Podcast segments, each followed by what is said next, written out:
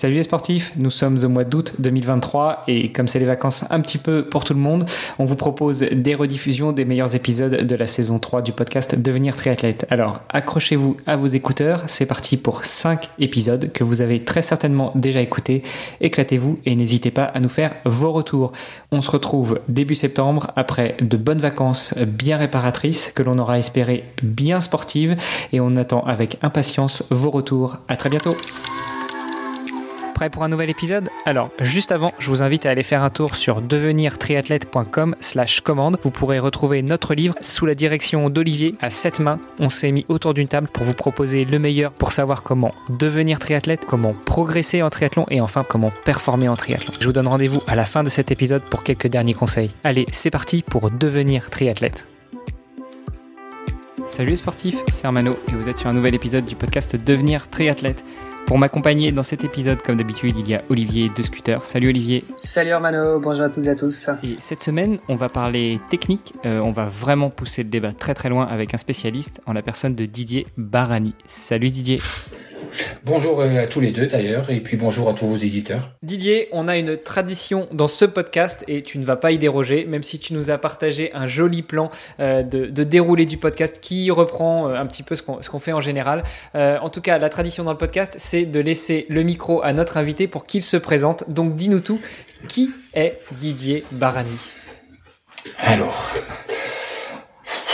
un petit peu compliqué, mais on va commencer par la partie professionnelle. Euh, bon, moi je suis physiologiste de formation, spécialisé dans tout ce qui est lié à, l'exercice physique et à la performance. Donc je travaille avec des patients et avec des sportifs euh, dans le cadre de l'évaluation de leurs aptitudes et dans le cadre de leur entraînement. Alors pour ceux qui connaissent pas trop la physiologie, c'est simplement euh, une science qui étudie le fonctionnement de l'organisme. Et ma spécialité, c'est le fonctionnement de l'organisme en situation d'effort.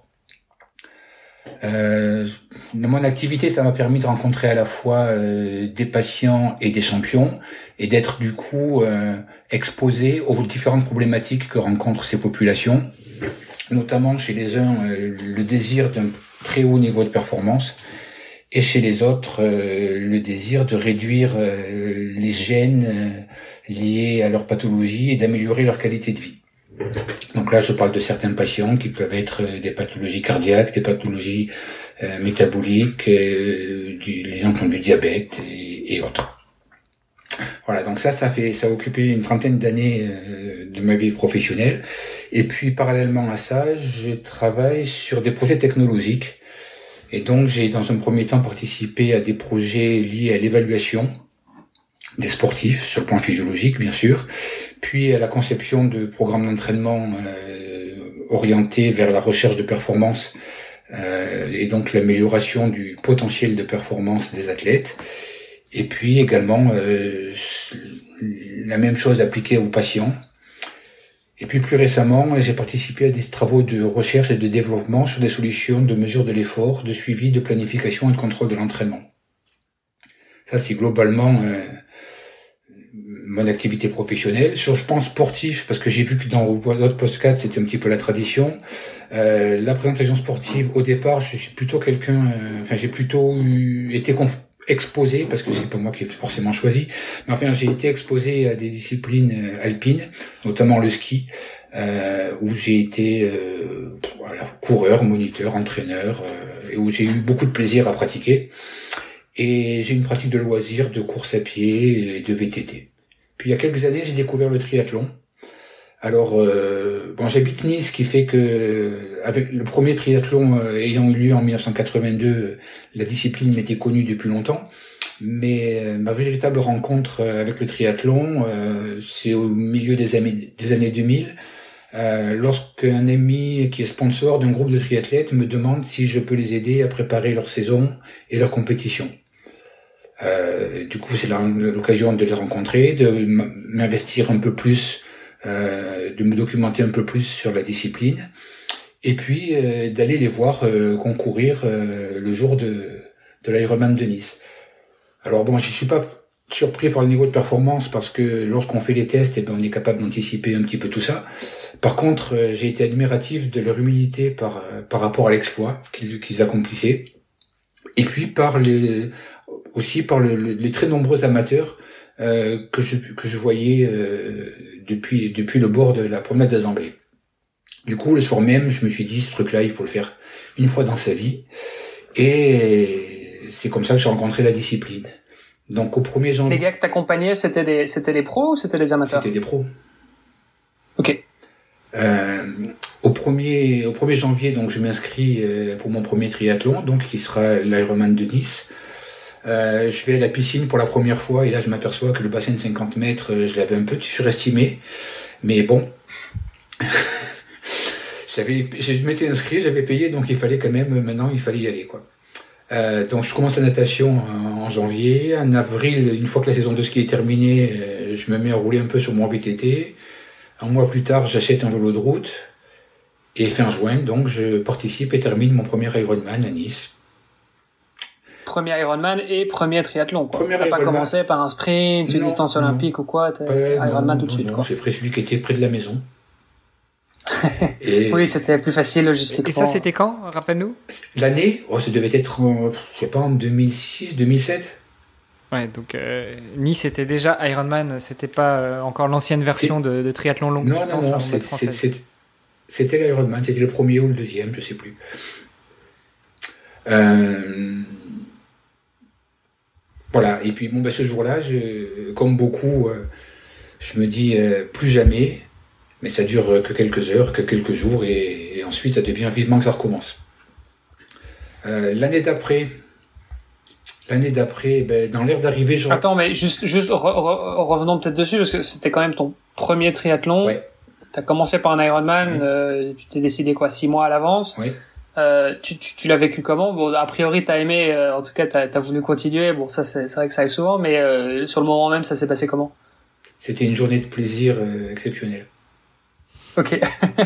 Bon, il faut avoir- De, du bout, de, de, du début à la fin? Non, non.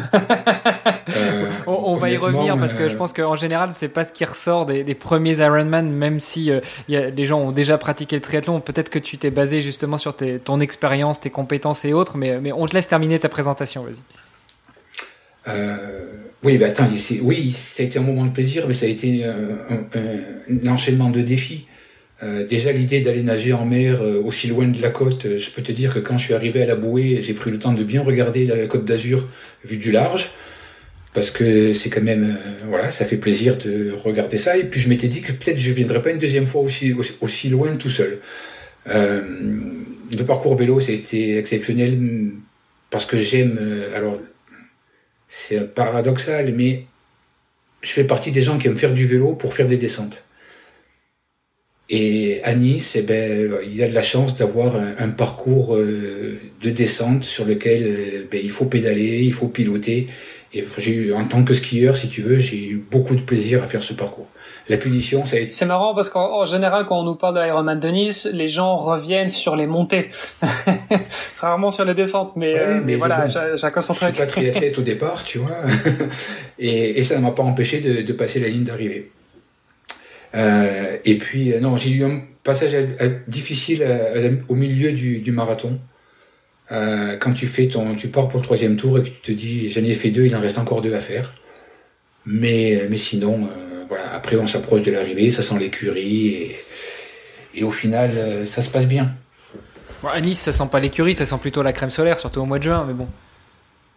Ah, alors peut-être qu'en Belgique, l'expression ça sent l'écurie n'existe pas. Mais Enfin, moi, je suis, moi, je suis français, et d'ailleurs, mon papa habite à côté de Nice, donc je connais un peu la région. D'accord. Bon, en tout cas, ça, en tout cas, ça veut dire ça sent la maison, si tu veux. Ouais. Euh, et donc le retour, eh ben, on sait qu'on le termine euh, avec avec un grand plaisir quand on passe la ligne d'arrivée. Euh, voilà, l'année d'après, ben, j'ai donc j'ai recommencé. Dans l'air d'arrivée, j'ai rencontré un ami qui m'a parlé d'Embrun. Et donc je me suis inscrit à Embrun pour mon troisième triathlon. Et puis voilà, au cours des dernières années, globalement, j'ai dû faire une cinquantaine d'épreuves, longue distance, dont 12 fois Embrun. Voilà, Ouais, ça donc c'est ça mon va. passé triathlète. Le, le triathlon, tu connais? En tout cas, j'ai passé des heures à en faire. Euh, bah, on, on reviendra justement là-dessus euh, tout à l'heure, euh, mais encore une fois, est-ce que tu passes des heures vraiment à t'entraîner ou est-ce que tu te bases beaucoup plus sur tes, compétences, ton expérience en tant que scientifique, en tant que physiologiste pour, pour pouvoir améliorer tes entraînements et donc peut-être diminuer la charge, mais, mais ça, ce sera peut-être un sujet qu'on abordera après. tu, nous as dit en introduction que tu es physiologiste. Euh, que tu, tu, es expert en conseil en physiologie de l'exercice auprès de sportifs de tout niveau, donc ça veut dire euh, du sportif amateur jusqu'au sportif de haut niveau. Euh, déjà sur cette première partie de, de, ton, de, ta présentation, sur cette partie de, ta vie professionnelle, Comment est-ce que tu, tu, as décidé de te lancer justement dans ce... Dans, comment est-ce que tu as décidé de t'orienter dans ce domaine? Bah, Si tu veux, dans, dans ma formation universitaire et scientifique, euh, à la fois j'ai confronté, si tu veux, ma pratique sportive, donc à l'époque j'étais skieur, hein, euh, ma pratique de skieur, de compétiteur, euh, et comparé à ça, ce qui se faisait en termes d'entraînement et ce, qu'on quels étaient les acquis scientifiques dans le domaine. Et là, je me suis aperçu que quand même, euh, il y avait de gros écarts, de grosses, de grosses lacunes, de grosses carences euh, entre ce que l'on savait, ce que la science savait, et ce qui était mis en pratique sur le terrain. Et ça, ça a été un de mes moteurs à chercher à combler ce, ce fossé et proposer des solutions pratiques pour les pour les, les, athlètes et en même temps continuer de faire avancer les connaissances scientifiques pour pouvoir euh, faire progresser le, les services proposés aux, athlètes. Donc ça, ça a été ma motivation essentielle. Et du coup, eh ben, du coup, j'ai été amené à rencontrer à la fois des sportifs de très haut niveau, mais également des patients euh, pour qui euh, la problématique c'était euh, des, problèmes, des problèmes cardiaques, des problèmes ventilatoires ou voilà ce, genre de choses. Et, quelle différence entre un sportif et un patient? Parce que finalement, un sportif est aussi un patient quand il vient te consulter. Exactement.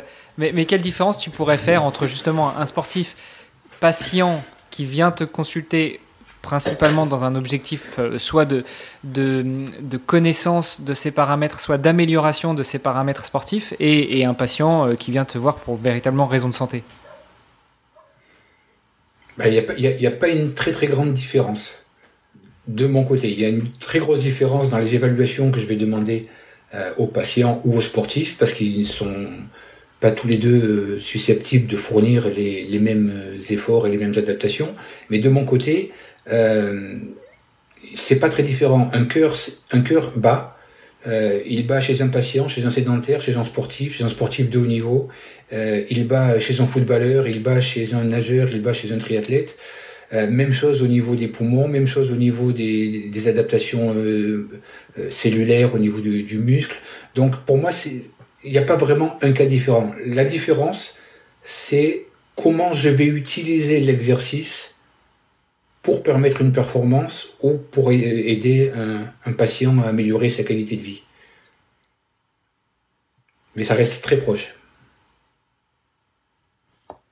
Ok, mais, mais en même temps, c'est améliorer sa qualité de vie, mais j'imagine que le sportif, au-delà d'améliorer sa qualité de vie, c'est améliorer ses performances. Le, le, oui je veux dire, la, le, le, motif de, de, tu vois, de la, de la visite, de la consultation est pas, est pas, est pas le même. Bien sûr, mais je veux dire, la demande de l'athlète n'est pas la même, ou la demande du patient n'est pas la même, mais pour moi, l'organisation de mon travail pour lui apporter une réponse pertinente, c'est quasiment la même, la, même.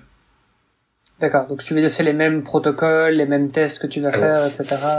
C'est les mêmes principes de fonctionnement c'est pas les mêmes protocoles parce que euh, les puissances que l'on va demander ne sont pas les mêmes. Euh, dans l'entraînement, c'est pas tout à fait les mêmes charges parce que si quelqu'un est capable de supporter 20 heures d'entraînement par semaine, un patient il risque d'être limité à 2 heures et demie. Euh, voilà, les contraintes ne sont pas les mêmes, mais on, peut dire que la méthode pour y arriver euh, globalement est, est, est, très similaire. Ok.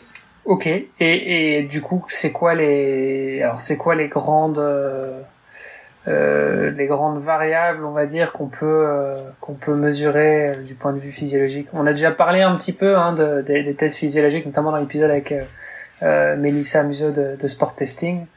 mais mais si on allez, de, ton point de vue en tout cas, ce serait quoi? Je sais pas, je, pense que tu avais déjà écouté l'épisode, donc voilà, peut-être tu sais déjà ce qui s'était dit, mais si tu pouvais, si tu pouvais compléter ça. Alors, de mon point de vue, c'est d'abord de savoir ce qui se passe au niveau musculaire avant toute autre chose, et non pas au niveau cardiaque ou au niveau ventilatoire. Euh, j'allais te demander justement qu'est-ce que tu mets dans le musculaire, parce que pour autant que je sache, le cœur est un muscle, donc est-ce que tu l'inclus dans le musculaire? Non, alors on va, on va dire la partie musculaire impliquée dans l'effort. Alors bien sûr, le cœur est impliqué dans l'effort, mais on va dire, si tu me parles de quelqu'un qui pédale, ce qui est important, c'est ce qui va se passer au niveau des membres inférieurs.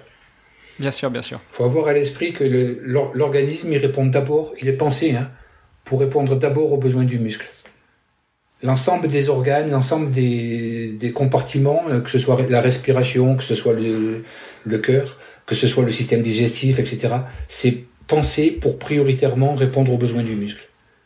Ouais, pour envoyer du sang, de l'oxygène dans les muscles. Tout ce qui se passe, c'est l'approvisionnement du muscle. La, vie se fait par le muscle. Euh, la survie se fait par le muscle lorsqu'on. donc voilà, l'organisme est pensé prioritairement pour ça.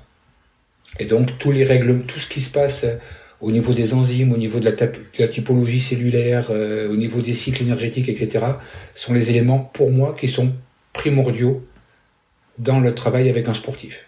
Lorsqu'on est chez un patient, certains critères pathologiques prennent le dessus et donc viennent limiter, euh, par exemple, un, patient cardiaque, euh, on, on, va tenir compte des limites imposées par son statut cardiaque en amont des limites musculaires. Ok. Et donc si on se concentre effectivement sur les sportifs, je pense que c'est ce qui euh, intéressera le plus nos auditeurs. Mhm. Euh, dans ce cas-là, tu, tu dis je commence par le muscle, c'est-à-dire, enfin concrètement, ça veut dire quoi? C'est c'est quoi comme comme test que tu fais? ben, Par exemple, que si alors si je fais un test d'effort de type test de consommation d'oxygène, hein, qui sont des tests, des tests classiques que peut-être tu as tu as fait toi-même. Euh, j'ai envie de te dire que ce qui m'intéresse, c'est tout ce qui se passe avant qu'on arrive euh, au seuil anaérobie. Et que ce qui se passe après, pour moi, est secondaire. Alors c'est peut-être un peu perturbant par rapport à ce qu'on a l'habitude d'entendre, hein, où généralement euh, on parle de PMA, de VMA, de FC max, etc. Et à partir de ça, on attribue des coefficients pour dire ah ben si tu as une fréquence cardiaque à tel niveau, ben très probablement tu auras une zone qui sera à tel niveau et une autre zone à tel niveau. Euh, oui, bon, ben, il y a des gens qui fonctionnent comme ça. Euh, ça peut correspondre à historiquement euh, les évolutions scientifiques, parce qu'on avait découvert les, les concepts de max avant de découvrir les concepts de seuil. Mais aujourd'hui, on est obligé de, de, de, se recadrer et de, et de travailler en fonction des, de l'état de la science. Et donc, c'est bien, c'est bien les seuils qui vont conditionner le max et pas le contraire. Alors, je, je, ah, je, perçois que je perturbe parce que c'est pas forcément ce que l'on a l'habitude d'entendre. Non, alors je, je, en, en, en même temps, je, enfin, tu vas nous expliquer peut-être un peu pourquoi, mais euh, c'est vrai que c'est, allez, mesurer ton max, c'est quand même plus facile que mesurer ton seuil. Je veux dire, c'est plus facile de mesurer ton max que ce qu'on parle de fréquence cardiaque, de puissance, euh, de vitesse. Euh, euh, tu, tu, calcules ton max, tu fais un test terrain entre guillemets. c'est beaucoup plus facile de faire ça et après de te dire, bon en fait je prends un pourcentage, boum c'est mon seuil et voilà. toi ce que tu dis c'est non, il vaut mieux mesurer les seuils, mais pour ça j'imagine c'est des tests qui sont quand même en général un petit peu plus complexes et grâce à ça, ça va te permettre d'estimer de, ton max.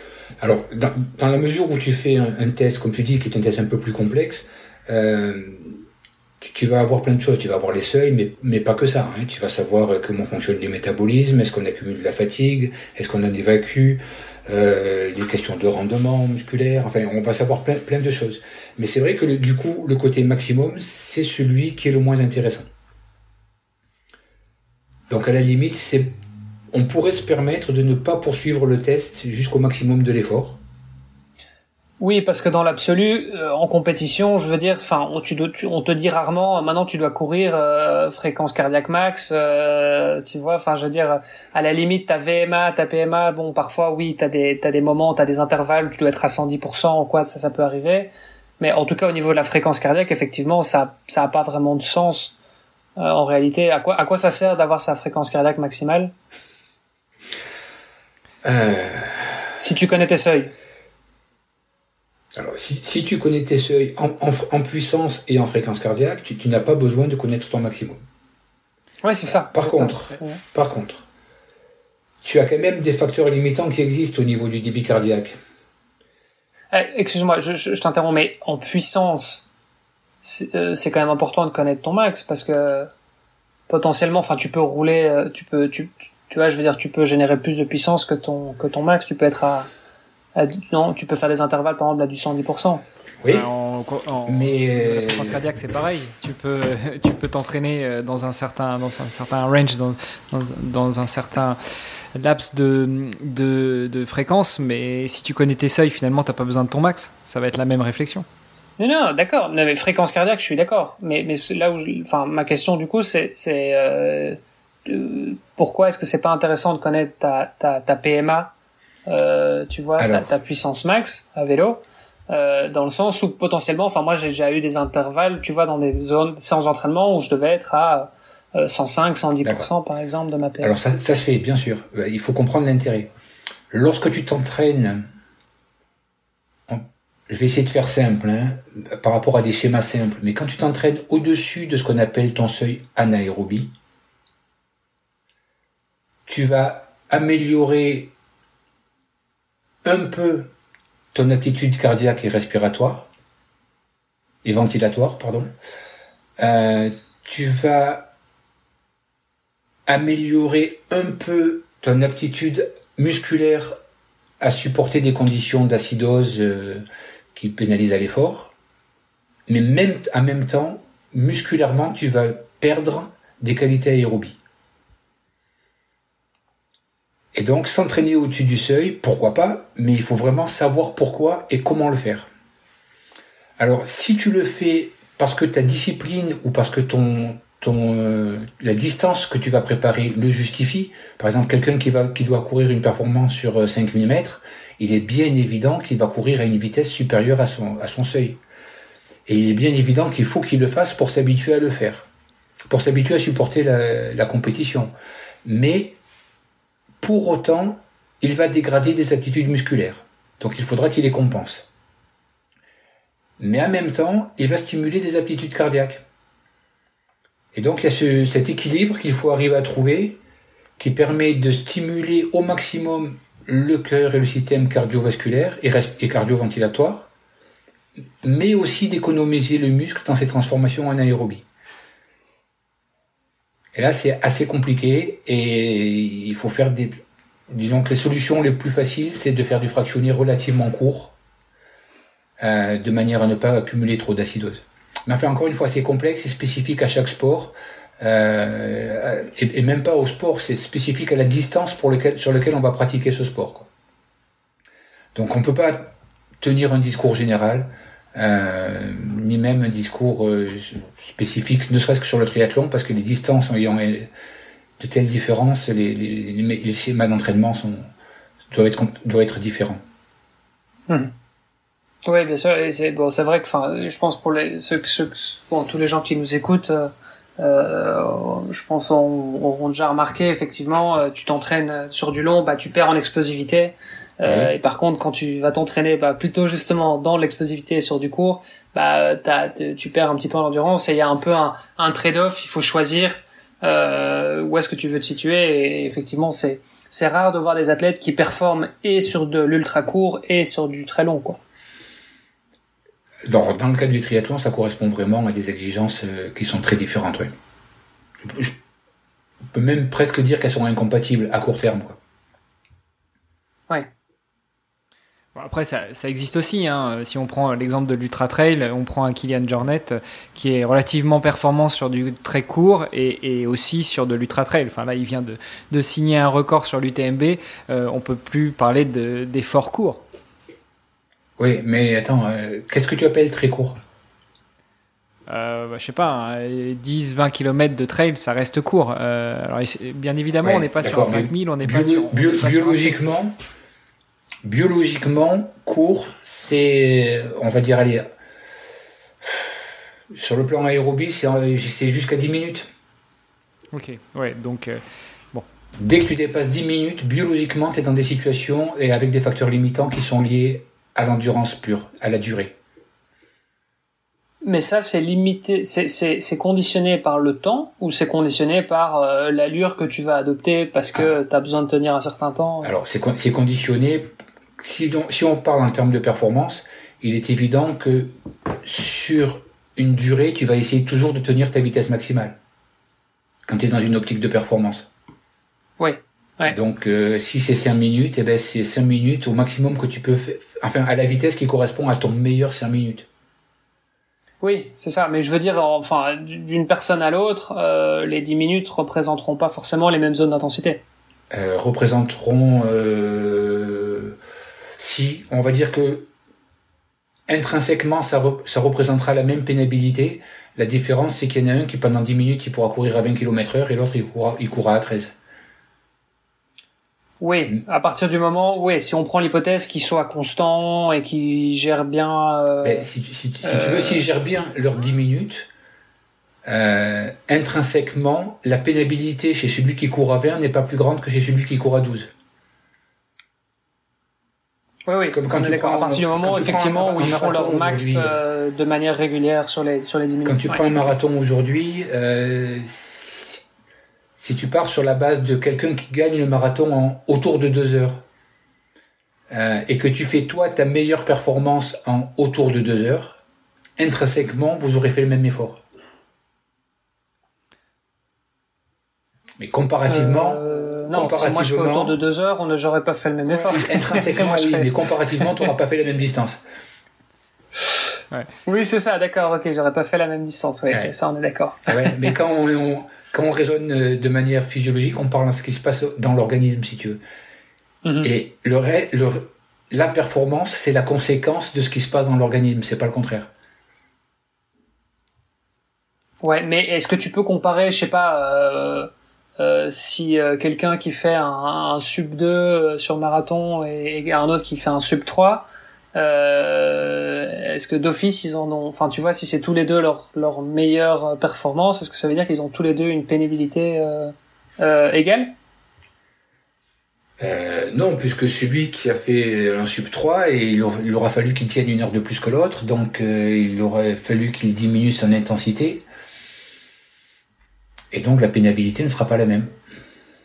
Ouais, c'est ça. Mais, si tu prends le sub 3, alors toujours pour mettre en parallèle avec celui qui va faire un sub 2, pour l'instant il y en a qu'un dans le monde, euh, mais si tu prends, euh, si tu prends euh, celui qui fait un sub 3 sur deux heures de, de son effort, tu peux considérer qu'il a eu la même pénibilité que celui qui a fait un, deux heures au marathon. Non. Non, non plus. non. Pendant ces deux, pendant ces deux heures-là, il aurait eu moins de pénibilité, puisqu'il n'aura pas fait la même distance. Ok, bon, tout ça, tout ça est un peu compliqué, mais euh, en même temps, ça nous amène justement sur le, thème du podcast, qui est euh, bah, quel regard on peut porter sur euh, les technologies qui sont appliquées à l'entraînement sportif en particulier et notamment au triathlon. comment en faire bon usage? Peut-être déjà la, première, la première question, ce serait de revenir sur l'historique de ces technologies, parce que j'imagine qu'il y a 50, 60, même plus que ça années, eh bien, on n'avait pas un cardiofréquence mètre, on n'avait pas un capteur de de puissance, on n'avait pas euh, toutes ces technologies qui nous permettent non seulement de récolter des données, mais aussi a posteriori de les, analyser. Et, je pense que toi, tu es un petit peu à même de nous faire euh, une historique, une, histoire sur l'apparition de, ces innovations qui ont été appliquées au sport et pourquoi est-ce que euh, on commence justement à utiliser de plus en plus ces outils, ces, cette technologie dans nos entraînements?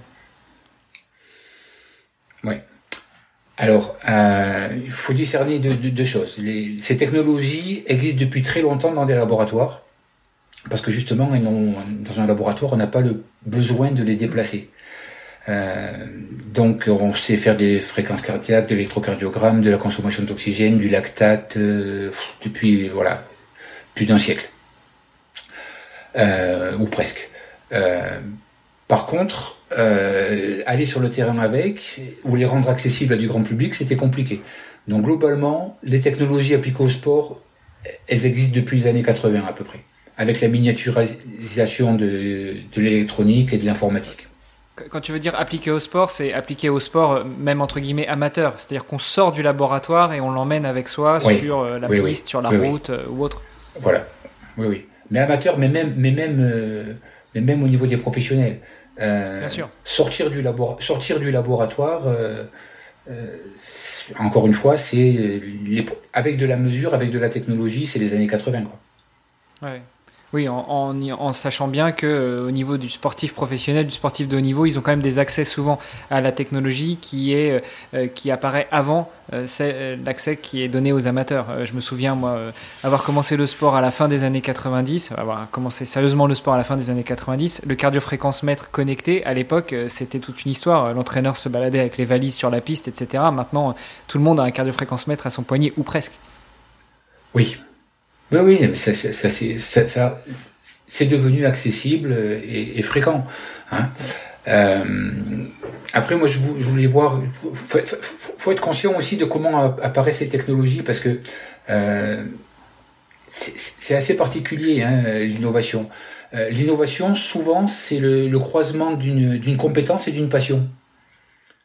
On a quelqu'un qui a une compétence électronique, il a la passion du cyclisme, et ben il va chercher à mettre un compteur sur son vélo, puis peut-être un capteur de, de, de, cadence, et puis un jour autre chose. Et c'est souvent comme ça que les, les, les produits euh, apparaissent. Alors certains ont du succès ou et d'autres n'en ont pas, mais euh, voilà, la rencontre de d'une expérience professionnelle et d'une passion, euh, voilà, c'est fortement générateur d'innovation. Le deuxième euh, élément, c'est hum, lorsqu'une entreprise dispose d'une technologie déjà euh, et qu'elle veut diversifier son marché en adaptant un usage qui pourrait être fait dans une pratique sportive. Euh, par, exemple, je dirais le GPS qui servait d'abord à localiser des objets ou des personnes égarées en mer et pas forcément à enregistrer les déplacements de sportifs. Euh, les capteurs de glycémie dont on parle aujourd'hui, euh, initialement, ça servait à contrôler la glycémie des diabétiques. Euh, aujourd'hui, on en parle comme étant un élément de contrôle de l'effort. Ben, on y reviendra tout à l'heure, hein, je pense. le troisième élément de l'innovation, c'est une entreprise qui a déjà une solution de service ou de technologie et qui l'enrichit avec une nouvelle fonctionnalité. Euh, on pourrait prendre l'exemple des montres euh, qui euh, contrôlent la fréquence cardiaque à partir de systèmes des capteurs optiques et qui introduisent les mesures d'oxymétrie, c'est-à-dire d'oxygène dans le sang. Ou bien le HRV, la variation de fréquence cardiaque, c'est une technologie qui a été rajoutée, enfin c'est un service qui a été rajouté à une technologie déjà existante, qui était celle de capter les fréquences cardiaques. Voilà, donc ça, ce sont les trois manières euh, dont apparaissent un petit peu les innovations dans le dans le domaine du, du sport. Euh, et, du coup, qu'est-ce qui fait que justement ces, ces innovations sont facilement et rapidement adopté et que bah, effectivement maintenant pour euh, pour des gens euh, de, la génération avant la mienne euh, imaginer faire du sport sans un quartier fréquence mètre bah, c'est justement inimaginable. Moi j'ai connu le sport où tu partais courir éventuellement avec une montre chrono pour mesurer le temps que tu faisais d'un point A à un point B mais le cardio-fréquence mètre n'était pas encore très développé. Donc qu'est-ce qui fait que maintenant toutes ces innovations tu as parlé du cardio-fréquence mètre avec toutes les variables que l'on peut mesurer non seulement la fréquence cardiaque mais aussi la variabilité de fréquence cardiaque mais aussi euh, l'oxymétrie, enfin, et il y en a plein d'autres. Euh, maintenant, on intègre aussi des capteurs de puissance dans les, dans les montres. Euh, qu'est-ce qui fait que ces innovations-là sont adoptées finalement aussi facilement et rapidement par la communauté sportive?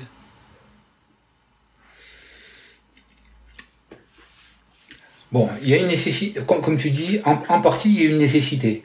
la communauté sportive qui, a, qui est longtemps resté dans des environnements, ce qu'on appelle des environnements normalisés, c'est-à-dire un stade, une piste d'athlétisme, un vélodrome, une piscine, une patinoire, euh, n'avait pas besoin de ce type d'appareillage parce que l'environnement lui-même permettait la mesure. Euh, avec le développement des sports outdoor, euh, on est dans un environnement incertain, c'est-à-dire ça monte, ça descend, il y a du vent, il n'y a pas de vent, euh, le terrain est dur, le terrain est mou. Il y a beaucoup de choses qui changent et on ne peut pas le prévoir. Donc il, fallait trouver d'autres formes de contrôle de l'effort. Euh, comparer comparer quelqu'un qui court à 10 km heure en montant un col ou quelqu'un qui court à 10 km heure euh, en descendant, ça n'a ça pas de sens. Et même pour le même sujet, euh, connaître, il ne pouvait pas tenir compte de sa vitesse euh, en fonction des changements de, relief. Donc il, fallait d'autres choses pour euh, pour mesurer. Le premier élément, euh, ça a été ça. Donc le premier vecteur de développement de ces appareils, c'est apporter un système de suivi outdoor. Et qui est si possible compatible à plusieurs sports. Donc ce qui était le cas par exemple avec euh, la fréquence cardiaque que tu peux euh, utiliser quand tu cours, quand tu nages, quand tu pédales, quand tu fais du ski de fond, éventuellement dans d'autres sports aussi, et, avoir cette métrique. Ça c'est le premier élément. Le deuxième élément, c'est euh, le développement des réseaux sociaux sur lesquels les gens se sont mis à partager des données, à se comparer, et puis tous les services qui sont allés avec, euh, de type Strava et autres, euh, qui, qui, qui, participent à augmenter, on va dire, euh, l'utilité ou en tout cas l'utilisation euh, de ces types de, de technologies. Euh, on peut citer les plateformes aussi, hein, qui du coup stockent les données individuelles, qui permettent donc de mémoriser euh, des histoires sportives euh, de manière bien plus pratique que les anciens carnets d'entraînement. Je ne sais pas si vous avez connu ça. Et qui donc, ben, pour pouvoir bénéficier de ce service plateforme, font faire en sorte qu'on soit obligé presque euh, d'aller acheter des produits qui soient compatibles. Euh... Oui, même si aujourd'hui il y a quand même beaucoup de choses qui peuvent se faire aussi avec euh, juste un smartphone. Enfin, euh, euh, moi j'ai commencé par exemple mes premières mes premières sorties sur Strava. c'était avec un smartphone. Un smartphone, j'avais pas de, j'avais pas encore de montre à l'époque. Bien sûr. Et d'ailleurs, c'est quelque chose qui pour moi a été vraiment un, un, un game changer dans, dans, dans ma manière de m'entraîner parce que j'ai pu mesurer ce que je faisais et ça c'était incroyable parce que sortir et, et, être aux sensations tout le temps et voilà Ouais, en temps réel. Alors après sur le smartphone, bon, c'est un peu moins pratique que, sur la montre, donc voilà. Mais mais mais ne fût-ce qu'à posteriori et mais de pouvoir te dire ah ouais dans ce tu vois ce, ce, ce cette cette partie là, euh, cette montée là, je l'ai faite en je l'ai fait à telle moyenne. Euh, et bon bah le, le lendemain t'essayes de faire un peu mieux quoi, tu vois. Et donc euh, euh, c'est ce qu'on dit, hein, tu, tu peux que tu, tu, peux que améliorer ce que tu mesures. Et euh, pour moi, en tout cas, ça a vraiment tout changé. Et je suis devenu un petit peu accro à ça, à cette data, et de me dire ouais, trop bien, euh, je vais pouvoir, je vais, je vais pouvoir m'améliorer grâce à ça, quoi. Ça a vraiment, ça a vraiment changé la donne. Quoi. Mm-hmm. Et, et, comme tu disais, tu parlais des, des carnets d'entraînement. Moi, je me souviens, mon papa qui fait beaucoup de vélo, bah, il y a encore jusqu'à il y a pas si longtemps que ça euh, il avait son carnet euh, à l'écrit et il notait les kilomètres de vélo qu'il faisait mhm. euh, après chaque sortie. Et, à, la, à, la, fin de l'année, il disait ah bah voilà, je suis à 12 000 kilomètres, euh, euh, mais parce qu'il l'avait écrit, tu vois, manuellement, etc. Machin. et donc ouais, c'est quelque chose qui finalement ça remonte, mais en même temps c'est c'est c'est assez récent quoi, toutes ces applications.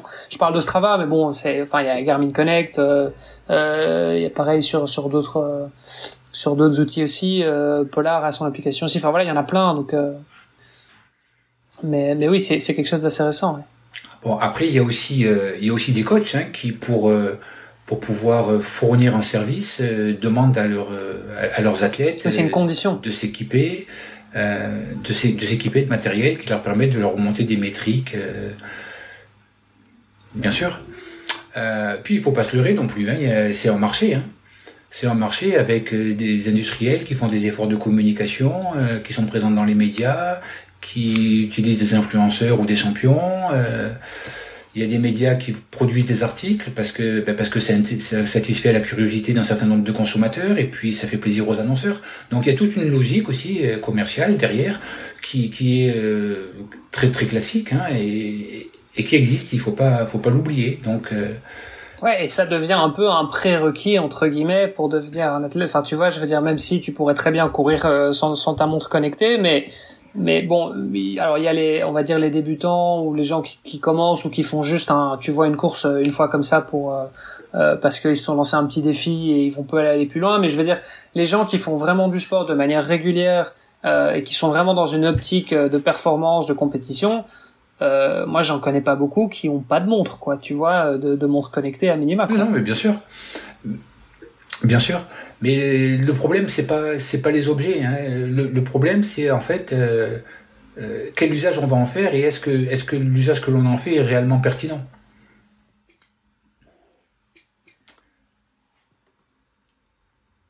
Ouais, et ça, l'usage, il est euh, à interpréter, euh, enfin, soit par l'athlète, soit par le coach. Ouais. Et c'est là où tu vas peut-être pouvoir nous en dire un peu plus. Donc là, euh, voilà, l'idée quand même, c'était aussi de se dire, bon, comme tu disais, il y a des pléthores hein, de, de, capteurs, de senseurs, de, de devices aujourd'hui. c'est de se limiter à quelques-uns et de vérifier dans quelle mesure ils apportent quelque chose. Donc, les, J'en ai retenu quelques-uns. J'ai retenu euh, les, la, la, géolocalisation, donc les mesures par GPS de. Ok. La, la, la puissance à travers les capteurs de puissance, euh, la bonne utilisation de la fréquence cardiaque, la, la réserve de fréquence cardiaque, donc le, HRV comme on, comme on dit, ou euh, ou VFC, ça. La variabilité de la, de fréquence cardiaque. C'est ça. Et puis euh, les, les, capteurs de glucose de type euh, euh, Super Sapiens là qui, qui sont sur le marché. Ouais, ça c'est encore quelque chose qui est qui est encore. Je crois que c'est le plus récent d'entre tous. Hein, si on prend un peu l'historique, euh, euh, on a dû commencer avec la fréquence cardiaque, je pense, et puis euh, et puis le GPS, et puis après j'imagine que c'était les capteurs de puissance. et la glycémie, c'est quand même quelque chose d'assez récent. quoi. C'est vrai que Super Sapiens, on entend pas mal parler d'eux. On, on, on, va, on va en parler tout à l'heure. Ouais, super. Bon, bah, on commence par quoi On commence par le, le, GPS Ok, mais déjà, ouais, en fait, qu'est-ce qui, qu'est-ce, parce que bon, voilà, je pense que même dans nos auditeurs, il y a, y a, un peu de tout. Euh, je, je pense que il y en a, à mon avis, très peu qui ont, qui ont tout ça à la maison. euh, tu vois, enfin moi, typiquement, euh, la glycémie, j'ai pas. C'est pas quelque mhm. chose que j'ai. J'ai pas de capteur pour ça. Euh, ouais, le reste, je l'ai quand même. Mais donc, euh, bon, si quelqu'un veut commencer, il se dit bon bah, j'aimerais m'équiper par quoi est-ce que je commence en triathlon? Ben, Généralement, c'est difficile d'éviter l'achat d'une montre avec euh, GPS et, et, cardio-fréquence mètre. Ouais, c'est un peu la base euh, parce que ça te permet de parce que t'as alors après encore une fois t'as as le capteur optique sur la montre qui est pas toujours très euh, très fiable et puis tu as la, as la ceinture qui est qui est connectée avec mais souvent ça se ça se ça s'achète un peu ensemble quoi. Mhm. ça c'est un petit peu la base. Donc bon l'histoire de la géolocalisation euh, l'idée dans le cadre d'un sportif qui s'entraîne, c'est de définir sa vitesse. Hein. De pouvoir comparer s'il va plus vite, moins vite, euh, que, lui-même contre lui-même ou que ses copains, etc. Et là, eh ben, il faut être conscient un petit peu des limites de, la technologie. Euh... Est-ce qu'on peut dire qu'avec ça, si tu as juste la vitesse, tu as déjà 80% euh, des, des données nécessaires pour t'entraîner? Je, je, dirais que tu as 0% des données nécessaires pour t'entraîner. Avec la vitesse? Ouais. Alors je vais expliquer pourquoi. Hein, je peux. ok, je veux bien. Ouais. je vais expliquer pourquoi. Bon, déjà, euh, faut, faut comprendre comment fonctionne un satellite, enfin comment fonctionne un GPS. Tu as une idée de comment ça fonctionne? Comment fonctionne euh, Ok, c'est une bonne question. Bon, allez. Euh... Bah, c'est des, des signaux. Non, mais c'est des c'est un signal qui est envoyé et puis tu as une réponse euh, toutes les euh, je sais pas combien de millisecondes et ça te ça te permet d'avoir une, une estimation de où tu te situes euh, d'une milliseconde à l'autre et donc de donner une allure. C'est à peu près ça. Le les satellites euh, envoient leur leur heure à l'endroit où elles sont. Le signal du satellite c'est ça, c'est de dire je suis à tel endroit et chez moi il est telle heure. D'accord? Ta montre reçoit le signal et elle sait que chez lui, il est telle heure. Mais l'heure de la montre est légèrement différente de celle du satellite. Pourquoi? Parce qu'il y a un délai entre euh, dans, le signal. Il y a un délai, et donc en fonction de ce délai, la montre dit puisque je suis à x millième de seconde du satellite, ça veut dire que je suis à x kilomètres du satellite. Ouais, mais ça on le voit souvent d'ailleurs hein, euh, quand t'es, je sais pas, t'es en voiture euh, sur Waze et qui te dit, euh, tu vois, il te met de tourner à droite et en fait toi t'es déjà, t'as déjà passé le croisement. Euh. c'est notre problème. on voit qu'il y a un petit retard. C'est notre problème. non mais c'est ça, c'est, on voit qu'il y a un retard, non, non, Enfin, j'imagine c'est pareil. Si, si, tu veux, le, le fait pour le, pour le, le, satellite d'émettre l'heure, il n'y a aucun problème. Pour la montre de recevoir l'heure, il n'y a aucun problème. De calculer la distance par rapport à cette heure, il n'y a aucun problème. Et si elle a trois points, elle arrive à te localiser géographiquement. C'est la trigonométrie. Il lui faut trois points. Tu prends trois, tu prends, tu fais trois points sur une feuille avec un compas. Tu fais, tu fais les, tu les fais se croiser et tu, tu vas pouvoir localiser les points auxquels euh, les signaux se croisent. Oui, tu, parles de trois points, tu veux dire là, en l'occurrence, comme on parle de GPS, il faut trois signaux GPS pour pouvoir te localiser. C'est ça, il faut trois signaux GPS. Donc globalement. Et, non pas euh, à partir du... au même poignet pour savoir où est-ce que tu es. Ah, tu as bien fait de préciser, je me suis mal exprimé. Donc il faut bien au moins trois, trois, trois signaux de satellite euh, pour calculer tes coordonnées. Ça, ça te permet de les calculer avec une certaine fiabilité en termes de à plat, on va dire. Ça te permet pas de gérer l'altitude. D'ailleurs, la différence, euh, globalement, si on dit qu'il y a à peu près 5 euh, mètres de précision euh, au sol, en termes d'altitude, on est plutôt de l'ordre de 50 à 60 mètres d'erreur. Et c'est vrai, ceci dit, c'est vrai que on le voit souvent, tu sais, sur des sorties, euh, je sais pas, ou après une course ou quoi. En fait, ils annonçaient 200 mètres de dénivelé, et puis en fait, tu termines avec 350. Euh, il y a quand même beaucoup, souvent des écarts beaucoup plus gros, effectivement, en termes de dénivelé que de, que distance. C'est vrai que maintenant que tu le dis. Euh, et donc, euh, donc, si tu veux, ce qui se passe, pour, pourquoi il y a cette erreur, c'est parce qu'en fait, euh, le signal de chaque satellite est perturbé euh, le long de son trajet. Il est perturbé par les couches de l'atmosphère, il est perturbé par la végétation, la topographie, l'urbanisation. Donc il y a des erreurs qui se multiplient des sources d'erreurs. Et pour compenser, euh, les satellites émettent 50 signaux secondes, les montres essayent de faire une moyenne ou deux moyennes par seconde. Donc ils font en fait la moyenne de 25 erreurs ou de 50 erreurs. L'idée c'est de dire la moyenne de mes 50 erreurs est plus vraie, enfin est une bonne approximation de ma position. Ok. Parce que et, ça en soi c'est ce qu'on a aujourd'hui et, et mais ça reste ça reste relativement précis. Alors ça reste relativement précis quand tu dois euh, rechercher quelqu'un qui est perdu en mer sur la planète ou euh, là ça reste suffisamment précis. Mais quand tu te déplaces et surtout à la vitesse d'un piéton, ça ne l'est pas pour te permettre de calculer une vitesse. Parce qu'en fait, imagine que tu aies une erreur au sol une incertitude de, de 10 mètres. Entre deux points, tu vas avoir 20 mètres d'incertitude. Et pour sortir de 20 mètres, il faut que tu cours à 70 km heure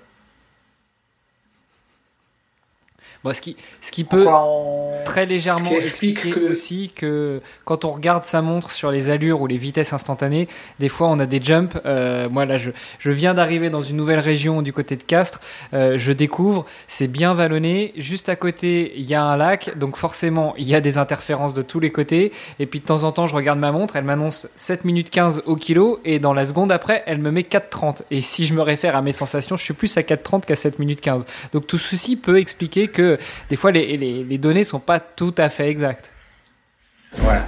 Alors, elles sont pas tout à fait exactes. Pourquoi? Parce que comme à la vitesse à laquelle on se déplace, on ne peut pas sortir de la zone d'erreur. Les algorithmes euh, espacent les points de référence. Et au lieu d'avoir un point toutes les secondes, par exemple, ils vont faire une localisation toutes les 3 ou 4 secondes en espérant que là, tu parcouru suffisamment de distance pour que la précision entre tes deux points permette de calculer une vitesse. Mais la plus grosse chose que tu que, l'on voit, c'est exactement ce que tu m'as dit, c'est que ta montre elle te calcule ton ta, vitesse euh, au pace, c'est-à-dire à, au temps que tu mets pour parcourir un kilomètre. C'est-à-dire, c'est une information complètement ridicule. Aujourd'hui, où tout le monde fonctionne au kilomètre heure, ou euh, même à la vitesse euh, quasiment instantanée, une information au kilomètre, enfin, euh, une vitesse au kilomètre, ou une distance toutes les 5-6 minutes, c'est quand même aberrant. Mais c'est une manière de lisser les erreurs technologiques et d'apporter une information qui semble tenir la route. Ouais, c'est aussi un. Ouais, en même temps, c'est plus facile de courir avec. Voilà. C'est plus, c'est plus facile de courir avec ton allure, donc ton pas en, minutes par kilomètre, parce que c'est, c'est aussi plus précis. Ah bon? Euh, Kilomètre heure entre, enfin entre courir à du euh, euh, du 14 ou du 14 et demi, t'as déjà une, t'as déjà une belle différence, quoi. Oui. Oh, ok, admettons, admettons. Mais quand tu es sur ton vélo, est-ce que tu te dis maintenant je voudrais avoir ma vitesse à vélo en, en, en pace? Non, parce que tu roules plus vite. voilà, donc globalement c'est. donc du coup, non, mais ce que je veux dire, c'est que le, demi le demi kilomètre heure à pied, tu vas le sentir. Tu vas, tu vas vraiment le sentir passer. Alors que le demi kilomètre heure à vélo, beaucoup moins. Enfin, je veux dire, c'est, c'est proportionnellement. Oui, mais ta, ta, ta, diminution de 40 secondes euh, au kilomètre, tu vas la sentir passer aussi de la même manière que ton demi kilomètre heure. C'est une question d'habitude en fait. C'est une question de, pour, pour nous utilisateurs, c'est une question d'habitude. Pour les industriels, c'est quand même une manière de, entre guillemets, masquer une partie de l'erreur euh, des systèmes de mesure. Ok, bon, mais, mais attends, tu peux, attends, tu peux, tu peux reprendre de, de, de l'erreur, c'est-à-dire que même si on changeait nos habitudes et qu'on switchait sur euh, une mesure en kilomètres par heure, donc en vitesse plutôt qu'en allure, donc en minutes par kilomètre, euh, ça, ne résoudrait pas le problème de, de ces erreurs de, calcul et d'analyse. Voilà, ça résout pas le problème. Tu as raison. Mais la différence, euh, de, la différence de vitesse lorsque tu raisonnes sur un kilomètre, c'est qu'entre temps, il s'est passé plusieurs minutes. D'accord Et que donc le nombre de points. D'accord, donc tu étales tes erreurs, c'est ça que tu dire. De le nombre de points que tu as et que tu moyennes va changer. Après, ce qui se passe aussi, c'est que euh, dans ton parcours, si tu es linéaire, c'est-à-dire que tu t'éloignes en permanence de ton, du point que tu as fait un kilomètre avant, ta valeur, ton, ton, ton pace va avoir une certaine valeur. Mais si dans ton parcours, tu as des zigzags, par exemple, et que finalement, la distance linéaire, enfin la distance que toi tu as parcourue, euh, qui est de 1 km en linéaire, ne représente que 700 euh, ou 800 mètres entre les deux points, entre les deux points géographiques, euh, ça va te fausser ta vitesse. Et c'est pour ça que tu peux avoir des gros sauts tel que tu l'as décrit tout à l'heure, où tu passes de, je sais plus, de 7 minutes, tu m'as dit, à, à 4 et quelques. Donc, sur, par exemple, quand tu cours sur un stade, ça devient compliqué. Parce que tu vas passer plusieurs fois au même point, et si tu regardes, selon le, selon l'algorithme qui a été développé, euh, intégré à ton appareil, eh ben, euh, il peut considérer que tu n'as jamais fait un kilomètre de distance et que donc euh, ton, ton pace ne va faire qu'augmenter. Oui, donc au, plus tu as des, je vois ce que tu veux dire, c'est euh, au, plus tu, cours tout droit, tournes en rond entre guillemets et tu tu tu t'éloignes pas de ton point de départ, euh, au plus tu as de, de l'incertitude par rapport à ta, ta donnée. Quoi. Alors par contre, ta montre, elle, elle, s'occupe pas de ton point de départ, elle s'occupe du point qu'elle a enregistré x il y a x minutes. Oui, c'est ça. Mais je veux dire, si ton, enfin, si, si tu es, euh, si t'es 500 mètres, si tu fais une ligne droite de 500 mètres, a priori, ce sera plus précis que si en fait t'as tourné en rond euh, autour d'un arbre euh, et que t'as fait 500 mètres autour de ton arbre. Exactement. ok, ça Donc du coup. Du coup, ça veut dire que c'est compliqué euh, de, de, de gérer cette vitesse comme étant un indicateur d'intensité, parce que lorsqu'on s'entraîne, les priorités c'est est-ce qu'on est à la bonne intensité? Ok, mais donc du coup, ah, ok, d'accord. Euh, mais donc selon toi, la vitesse euh, ou l'allure, peu importe ce qu'on prend, euh, c'est c'est pas le bon, euh, c'est pas la bonne variable, c'est pas le, le bon euh, paramètre qu'il faut regarder? Alors c'est le bon paramètre si, si, tu es certain de courir à plat. Ok, d'accord. Dès que tu dès que tu commences à faire du dénivelé, du trail je, ou quoi je que ce soit. Je te parle même pas de dénivelé, mais euh, moi, j'ai pas de, de, de, tableau sous les yeux là hein, pour te faire un calcul, mais euh, ne serait-ce que euh, une pente de 1%, euh, musculairement, ça te fait changer de zone. Oui. Et pourtant, des variations de pente de 1%, c'est fréquent, c'est facile. Oui, en fait, c'est à, l'inverse, c'est même rare de courir sur euh, du plat, euh, à moins que tu sois sur une piste. Voilà. et encore. Voilà. je sais pas. Est-ce qu'il n'y a pas un petit, euh, tu vois, est-ce qu'il n'y a pas un petit décalage de de, de 10 euh, de 10 ou 20 cm sur une piste d'athlétisme en fonction de la piste? Il y, y, a un peu, il y a un peu, mais normalement c'est normalisé. Ouais. Non, donc du coup, ça veut ça veut dire que la vitesse, c'est bien de la, de la voir, de se comparer, de, de la mémoriser, de regarder si on va plus vite ou moins vite d'une fois à l'autre mais il faut retenir que c'est pas un indicateur d'entraînement. C'est pas un indicateur d'intensité. C'est Ouais, et, et, et, encore une fois, il faut peut-être aussi faire la différence entre ta vitesse instantanée oui. et ta vitesse moyenne depuis le début de, de, de, ton entraînement. Voilà. Ou, ton intervalle. Donc euh, voilà, il faut être vigilant à ça. Euh, et on peut rien faire hein, parce que c'est purement physique, ça dépend, ça dépend de la météo, ça dépend de, de l'environnement, et donc on est condamné à, à comment dire, à, à subir euh, cette incertitude. Donc euh, globalement, euh, pour l'entraînement, ça sert pas à grand chose, si ce n'est à mémoriser et à comparer des vitesses à différentes périodes soit à différents passages lors d'une même séance, soit à différentes périodes dans, la saison. Mais voilà, il faut pas y chercher plus de plus de comment dire de d'informations que ça. Alors, et du coup, j'ai une question pour toi. Et c'est la, pardon, et, c'est la vitesse GPS, mais on va dire si tu prends ta vitesse au compteur au vélo, c'est la même problématique. Hein. Ah. Ouais. Mais donc du coup, j'ai une question pour toi.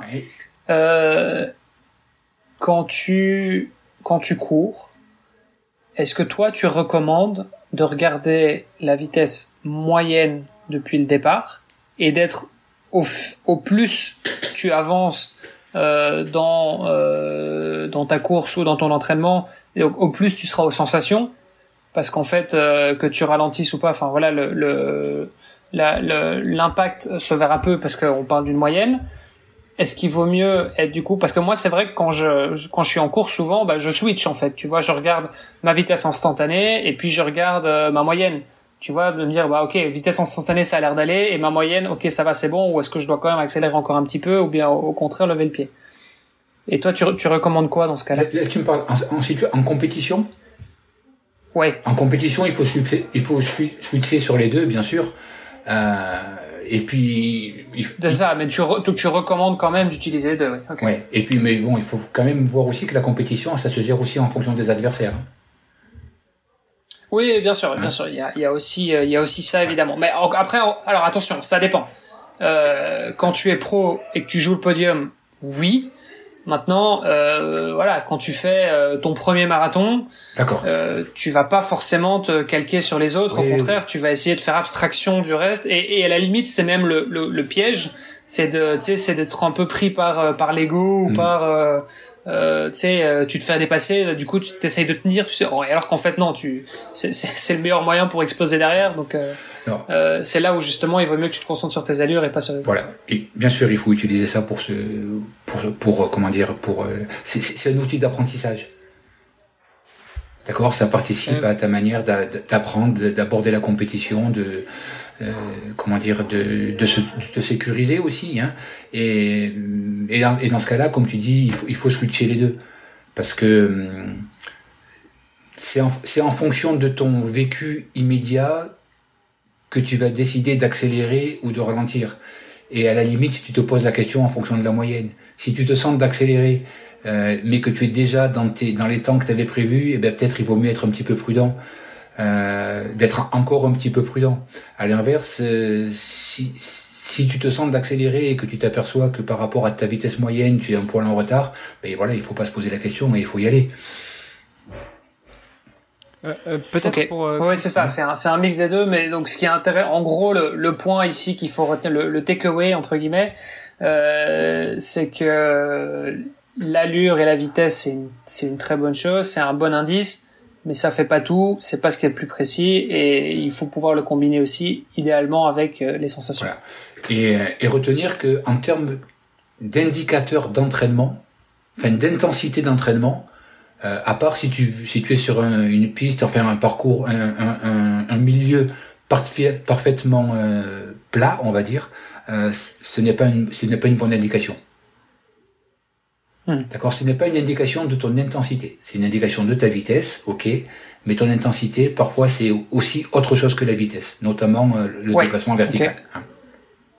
C'est ça, c'est ça. Et donc là, du coup, on va on va parler de l'intensité, mais donc pour revenir sur les sensations, est-ce que toi c'est c'est quelque chose que parce que je sais qu'il y a beaucoup, il y a des coachs qui disent euh, justement, enfin, euh, qui recommandent de, de, courir aux sensations euh, pour éviter justement de, de, en fait, pour apprendre à se connaître tout simplement et de se dire, bah, euh, tu vois, ou alors à la limite regarder a posteriori ta montre, mais pas en temps réel, tu vois, mm. de te dire, bah en fait, euh, euh, cours en Z3, euh, tu vois, et, et, je pense que les, les bons athlètes qui se connaissent bien, ils savent te dire, bah là maintenant, sans regarder ma montre, je sais que je suis en Z1, 2, 3, 4, 5, quoi. Exactement.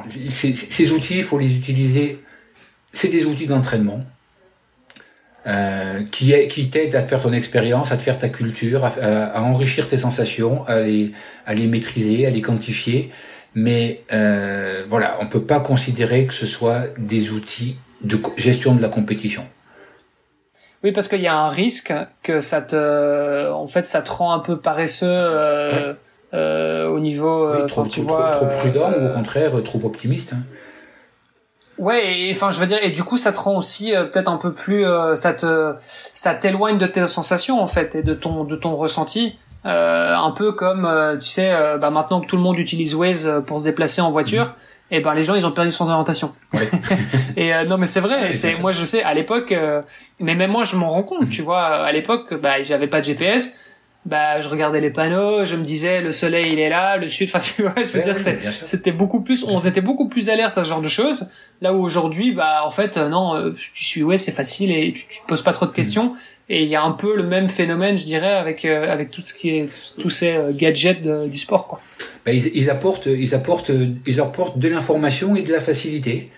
Mais voilà, il faut être capable euh, d'interpréter cette information euh, avant que, avant qu'elle te, de générer des erreurs. Et ça, et ça, ça s'apprend. Ça, se fait dans le temps, hmm. à l'entraînement et en compétition. Ouais, je voulais réagir peut-être pour finir sur une note positive sur la géolocalisation.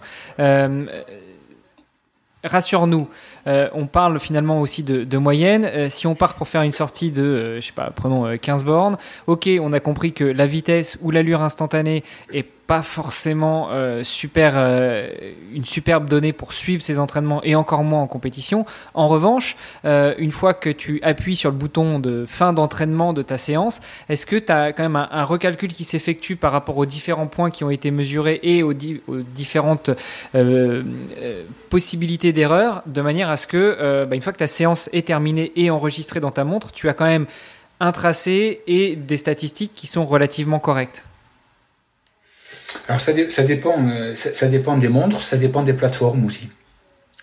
Euh, certaines sont, euh, comment dire, vont, utiliser des, vraies cartes et corriger, euh, parce que moi quand je prends mon, j'enregistre une sortie euh, à vélo, et ben je m'aperçois qu'il y a des endroits où j'ai transporté, trans, transport, transpercé des montagnes.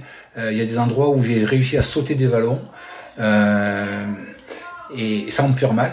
Euh, tout simplement parce que voilà, il m'a tracé par rapport à un certain nombre d'informations. Lorsqu'ensuite tu regardes le tracé euh, sur une plateforme, très souvent euh, il, euh, tu es recadré par rapport à une, à une carte qui, qui est sur la plateforme et qui permet de resituer tous les points et donc d'avoir un itinéraire qui est beaucoup plus cohérent avec celui que tu as pu voir en temps réel lorsque tu étais en train de, faire de pratiquer. Donc oui, il, y a les, industriels, d'une manière, font un effort de traitement de l'information pour que, a posteriori, elle soit euh, plus cohérente que, que l'enregistrement en temps réel. Ok, ok. Euh, et puis, euh, juste euh, aussi pour réagir à ce que tu disais, quand tu disais quand on regarde la vitesse instantanée sur son compteur de vélo, euh, de la même manière, elle n'est pas forcément exactement accurate, comme on dit en anglais, donc exact modulo le fait que euh, c'est une vitesse ou une allure qui soit mesurée avec euh, des outils de géolocalisation. Si on prend le, bon vieux compteur avec un aimant, là on est, je pense, persuadé que les données sont bonnes. Oui, alors les, les, données de vitesse sont bonnes, bien sûr, mais pour autant, la vitesse ne sera pas un indicateur de l'intensité de ton effort. tout à fait. Parce que tu vas être exposé à du vent, à de la pente, à, des coefficients de roulement, à des, à des, changements de position sur ton vélo. Donc l'intensité de ton effort, tu, tu peux pas la lier. Euh, tu peux pas la lier à la vitesse. Il y a que si tu roules sur un vélodrome où là tu peux dire que voilà, ok, euh, ma vitesse est réellement significative de mon intensité d'effort. Ok, ok. Euh, il y a un autre élément qu'on pourrait aborder pour euh, voir justement comment est-ce que on peut mieux quantifier et mieux suivre ces entraînements. c'est la puissance. Mais juste avant de parler de la puissance, j'aimerais qu'on parle un petit peu de la fréquence cardiaque, dont on a un petit peu parlé tout à l'heure aussi. savoir comment est-ce que ça fonctionne, comment est-ce qu'on la mesure et si justement la fréquence cardiaque peut être considérée comme un élément euh, de mesure, de quantification, de suivi de ces entraînements. D'accord. Alors, euh, quand on parle de la fréquence cardiaque, il y a deux, éléments à voir. Euh, tu as la technologie de mesure et ensuite tu as l'algorithme de calcul qui est utilisé.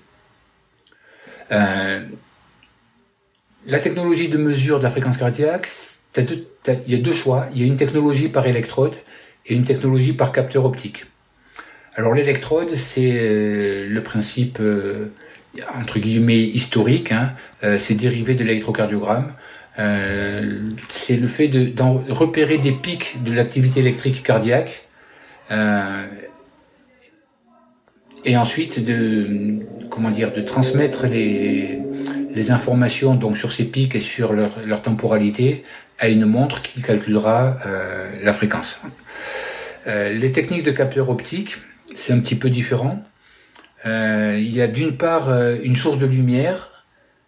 Souvent c'est une une lumière verte hein, que, l'on voit euh, sous les montres, donc qui est mise en direction de la peau.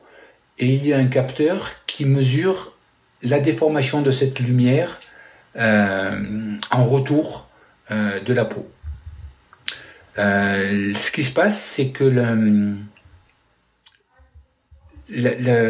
l'onde de variation de, cette lumière est sensible euh, à l'onde de variation du flux sanguin. Et donc, il devient possible de calculer une fréquence cardiaque euh, à partir de cette analyse. Donc d'un côté, on mesure un pic électrique et on calcule une fréquence cardiaque. De l'autre côté, on mesure une onde, enfin la variation d'une onde lumineuse, pardon, et on mesure une fréquence cardiaque. La différence. Et donc juste pour bien comprendre, euh, Didier, le, le, capteur optique, euh, il vient se mettre sur, euh, en général, sur ton poignet, juste à l'endroit où il y a certaines veines qui passent. Mhm.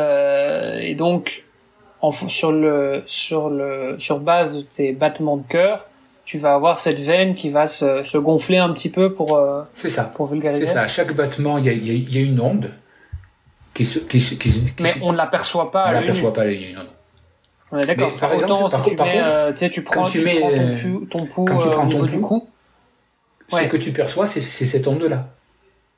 Oui, c'est ça. Tu, mais là, tu le sens parce que c'est la, la jugulaire. Parce que là, c'est dans une artère, euh, donc c'est assez, c'est plus, c'est plus puissant c'est beaucoup plus important, c'est ça. Mais donc le capteur optique est capable, donc tu le vois pas à l'œil nu, mais le capteur optique lui, est capable de voir justement ce battement. Par contre, voilà, enfin jusqu'à dans une certaine mesure, parce qu'on sait que encore une fois c'est pas ce qui est le plus précis, mais tu nous en diras un peu plus. Alors c'est deux choses. La précision, la précision, elle va devenir de la, de la forme de l'onde. Euh, quand tu as un pic électrique, c'est hyper précis, ça dure une, quelques millièmes de seconde. Euh, alors que l'onde, globalement, euh, elle a un rythme qui est presque, presque du, de la seconde. Ok, et, donc cette milli, euh, cette, cette mini, enfin ce signal électrique, comment comment est-ce que ça fonctionne? Autant le capteur optique, donc là, ok, on comprend.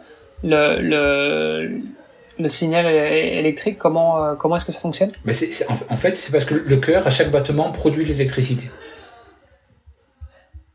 Et donc, euh, cette électricité arrive en périphérie jusqu'à la peau, et si on met des électrodes, on est capable de la mesurer. Donc pour préciser, un peu, cette technique de mesure de euh, l'électrode, c'est les, les, ceintures cardio-thoraciques qu'on met au niveau de la poitrine et qui existent depuis, des, j'ai envie de dire, des, des oui, depuis l'électrode. C'est, non, non, mais ça fait des décennies, bien sûr. Et c'est la technologie de l'électrocardiogramme qui existe depuis encore plus longtemps. Mhm. Hein c'est ça. Mais, mais, mais c'est vrai que voilà, voilà pour, enfin, pour, pour ceux qui n'auraient pas forcément un, un profil scientifique, euh, il y a l'électricité, donc il y a des signaux électriques. C'est au même titre que dans notre cerveau, il y a des, y a, voilà, il y a des signaux électriques. C'est ça qui fait que notre, euh, on a des, pas forcément les mots, mais que, que, que, ça circule en tout cas dans le cerveau. En fait, c'est ça. Hein, c'est un, un signal électrique, mais c'est extrêmement faible ça n'a rien à voir avec euh, l'électricité que tu pourrais avoir dans euh, dans une, une batterie ou une prise murale. Ça n'a rien à voir, sinon on, on passerait notre temps à, sursauter chaque fois qu'on touche quelqu'un. Mais ceci dit, ça arrive aussi ça. Oui, mais pour d'autres raisons. Parfois, pour d'autres raisons. C'est pas l'activité cardiaque. L'électricité, euh, comment t'appelles ça L'électricité statique, c'est ça? Oui, oui, ça arrive pour d'autres raisons. Euh, mais voilà, ça n'a rien à voir avec l'électricité, avec l'activité électrique du cœur. Euh, donc si on revient à ça, l'intérêt du mais donc millisecondes versus euh, à une seconde quoi. Donc ouais, c'est. Alors j'exagère en disant une seconde, mais euh, franchement c'est c'est une onde. Hein. Donc arriver à définir quelle est quelle est la partie la plus la plus élevée d'une onde, c'est quand même beaucoup plus compliqué que si c'était un pic.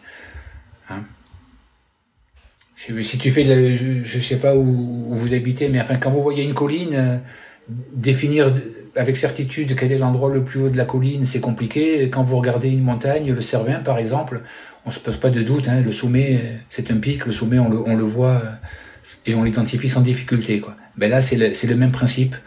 Euh, voilà. Donc la, ceinture par électrode, bien sûr, elle est plus précise.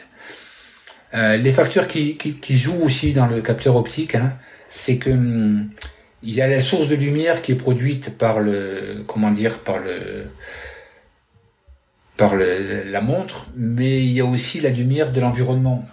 Et parfois, le capteur peut être perturbé par euh, l'environnement lumineux. Donc, il faut être bien vigilant à ce qu'il euh, y ait le minimum de, enfin, à ce que la montre soit bien serrée, on va dire. Oui, et puis il y a aussi, euh, et je pense que c'est connu, notamment j'anime le podcast euh, de Nakan, euh, et Greg est spécialiste de ces sujets-là, il y a aussi l'histoire parfois soit de la pilosité de l'endroit où on pose la montre, il y a déjà l'endroit où on pose la montre, parce que si on a un petit os qui est pas aussi bien formé que celui du copain ou de la mm. copine, et ben la mesure sera pas forcément la même. Il y a la pilosité, et il y a aussi parfois la couleur de peau, ce qui explique aussi que, tout à l'heure tu nous parlais de lumière verte, il y a certains fabricants qui sont passés à des lumières rouges parce que ça permet de mieux gérer la couleur de peau euh, de la personne qui porte la montre Ouais, alors la lumière rouge, c'est c'est aussi pour pouvoir euh, faire pour l'oxymétrie. Pour l'oxymétrie, voilà, parce que l'hémoglobine est sensible à l'infrarouge, donc on arrive euh, à avoir à faire des mesures d'oxygène à partir de cette de cette technique là.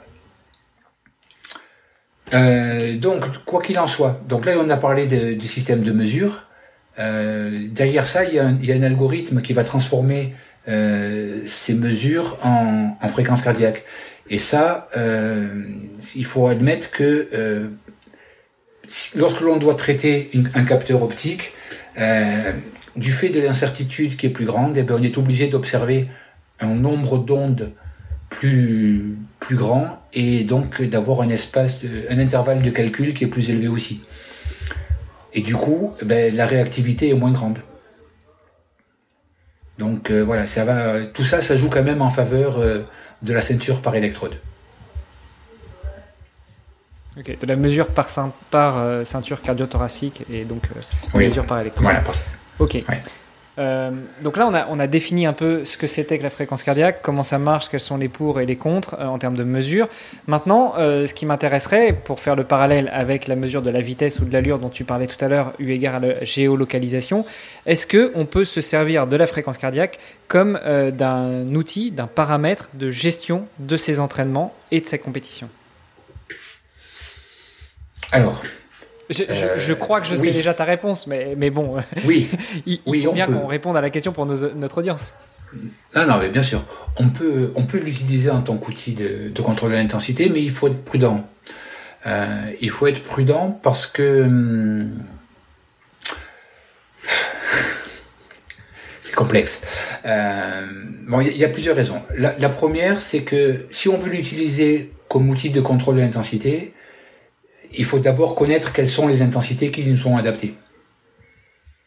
Donc, euh, il, est, important euh, de faire les tests qui permettent de cibler les zones euh, de fréquence cardiaque et puis de savoir quelles sont les zones qui sont positives par rapport au projet sportif de, de l'athlète, celles qui, qui sont neutres et puis celles qui éventuellement pourraient être aller à contre-courant des intentions du, du sportif.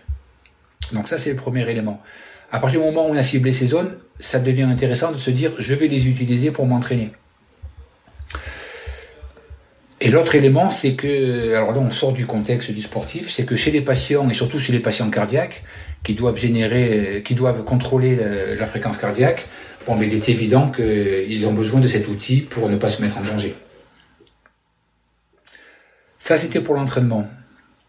Si on est en compétition, euh, il y a beaucoup de facteurs qui sont susceptibles de venir perturber la relation entre fréquence cardiaque et l'intensité de l'effort. Et généralement. Que en compétition ou même à euh, l'entraînement?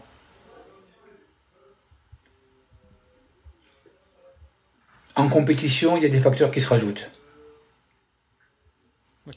Dans le sens, tu, tu parles du stress, j'imagine. Par, exemple, le, le, stress de la compétition, forcément. Le stress de la compétition, oui. Notamment le stress de la compétition. Et la durée aussi, parce que euh, parfois on va faire des entraînements euh, pour des épreuves on envisage de faire un, marathon qui, va durer trois heures, euh, mais bon, en termes d'entraînement, euh, euh, on n'a qu'une heure et demie de temps. bon, ben la fréquence cardiaque entre une heure et demie de temps et ce qui va se passer au bout de trois heures, c'est pas la même, et ça peut générer pas mal d'erreurs de gestion de l'effort à vouloir gérer sa compétition par rapport par rapport à la fréquence cardiaque. Donc voilà. Et, et c'est d'autant plus vrai sur des longue distance, souvent quand tu es dans, même dans de l'ultra, hein, tu as tendance à avoir en fait ton ton, ton cœur qui monte plus dans les tours, quoi. Il reste euh, il reste bas parce que t'arrives plus à le, le, faire monter. Mais ça, c'est dans des dans des niveaux de, t'arrives quand même dans des niveaux de fatigue assez extrêmes. Ça, ça dépend, parce que tu tu peux passer par un niveau de fatigue où ton cœur va avoir tendance à accélérer pour un même pour un même effort. Et, et, au bout d'un moment, lorsqu'il n'y aura plus l'énergie pour maintenir ce niveau d'effort, le cœur va ralentir, mais l'effort ralentira aussi. Oui, l'effort ralentit, mais bon, il y a un moment où, enfin, clairement, ton, ton cœur monte plus, quoi. T'arrives plus à le, t'arrives plus à, à monter en, fréquence. Euh, et donc euh, autant euh, mais autant sur sur le juste la vitesse et donc la distance au plus c'est long au plus c'est fiable entre guillemets euh, là, c'est un peu l'inverse. Ouais. Alors là, n'oublie pas que c'est le, cœur s'adapte aux besoins du muscle, hein. et que globalement, au bout d'un moment, si le muscle n'est plus capable de continuer à une certaine intensité d'effort, le cœur ralentira parce qu'il n'est plus nécessaire d'entretenir cette intensité d'effort. Ce n'est pas hmm. le cœur qui limite le muscle. D'accord. Attends, c'est intéressant. C'est toujours le cas? Tu dis c'est pas le cœur qui limite le muscle? Parce que tu pourrais imaginer d'avoir, euh, enfin parfois musculairement ça va, enfin surtout sur des, sur si je parle sur des efforts très intensifs. Euh, si je vais faire, je sais pas, je vais faire un 10 km, euh, en général, je vais, c'est plus, euh, je vais plus être limité par euh, le cœur que, que par que par mes muscles. Sur un 10 km, tu devrais pas, mais sur, mais sur, mais sur un 1000 mètres ou sur un 3 km, oui, bien sûr, ta sensation, ça va être l'essoufflement et, et le rythme cardiaque comme facteur limitant. Mais quand tu es à ce niveau-là, il faut que tu comprennes que ton cœur, il travaille plus à évacuer les déchets qu'à t'amener de l'oxygène. Oui, c'est ça, bien sûr, parce que tu es en, en, anaérobie. Euh, alors que lorsque tu Mais en même temps, j'ai souvent tendance à, être, à mettre fort dans le rouge, moi, sur des, euh, sur des distances. Euh, je sais pas, sur un semi, par exemple, je suis capable de passer. Euh, alors après, voilà, est-ce que mes zones sont, les, sont bien définies Je sais pas. Mais en tout cas, mes zones définies, en tout cas par, tu sais, par, par Garmin mhm. automatiquement, mhm. sur base de ma fréquence max, etc.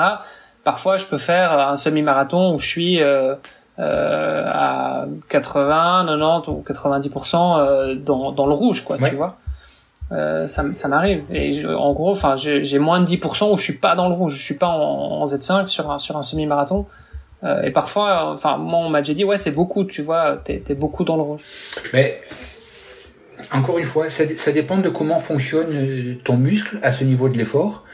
Et donc, quelle est la contrainte que tu vas imposer à ton cœur à ce niveau-là de l'effort? Euh, Si tu le tiens une heure et demie, euh, moi je considère que euh, on pourrait dire, on pourrait dire qu'il n'y a pas de problème et tu peux, tu peux rester sur ça.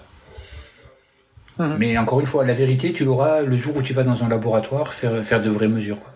Oui, ouais, bien sûr, bien sûr. Mais, mais donc je veux dire, enfin, c'est quand même, c'est quand même vrai. En fait, en fonction de la distance, ta limite physiologique sera pas la même. Une fois, enfin, sur du long, j'ai fait un marathon il y a pas longtemps. Ma limite physiologique, c'était pas du tout euh, ma capacité respiratoire. C'était pas, euh, c'était pas au niveau du cœur non plus. Ma, ma, ma limite, c'était juste musculairement. Euh, j'avais plus de jus dans les jambes, quoi. Oui, c'était le muscle, le problème.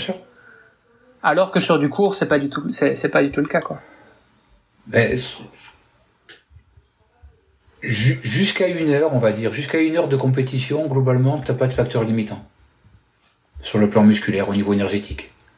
C'est ça, sur le plan musculaire, ok. Si tu as des facteurs limitants, c'est que tu allé très très vite et que tu as accumulé beaucoup d'acide.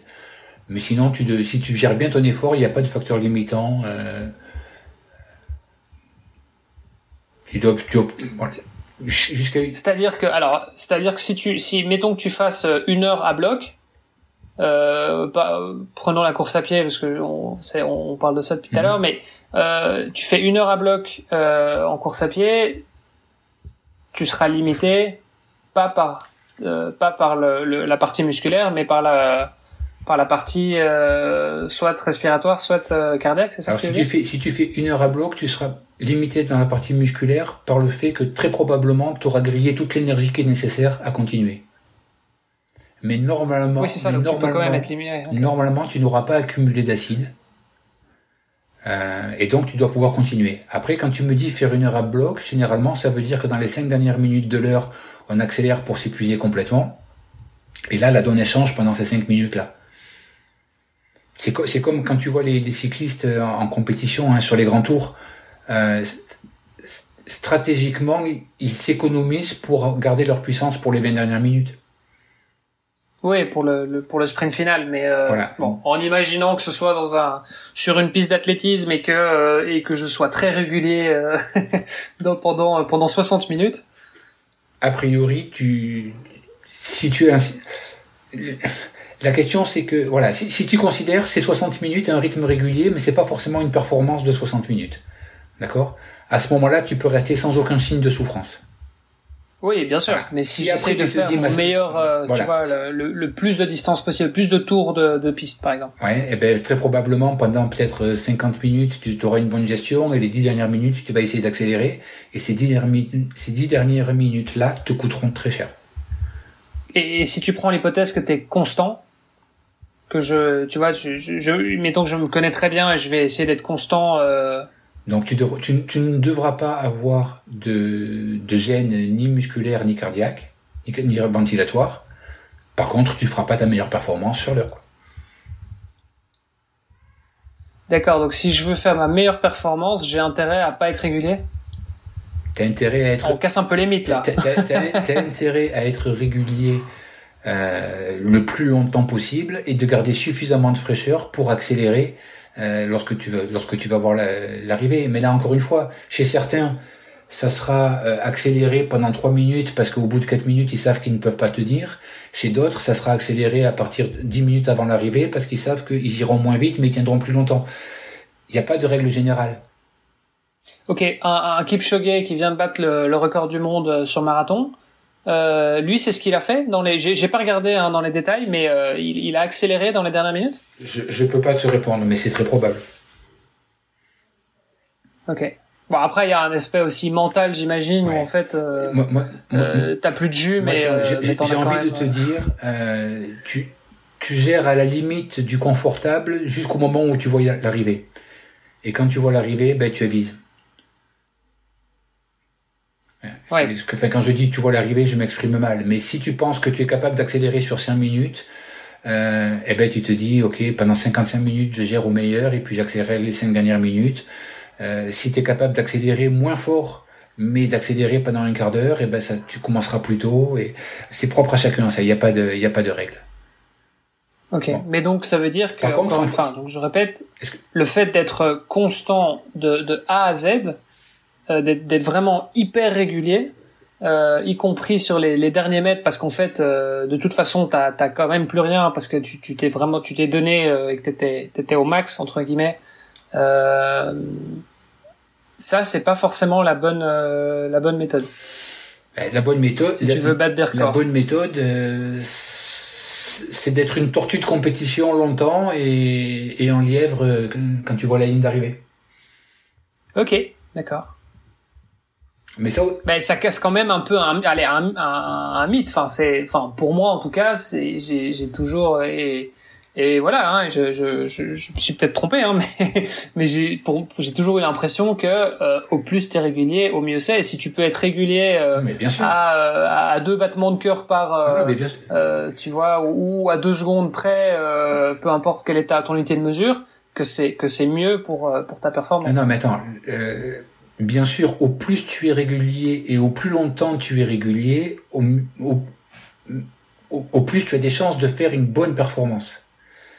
Mais maintenant, quand tu approches de l'arrivée, euh, il y a des moments, il faut se dire, il me reste plus que 5 minutes, donc je peux accélérer. Il me reste plus que une minute, je peux encore un peu accélérer.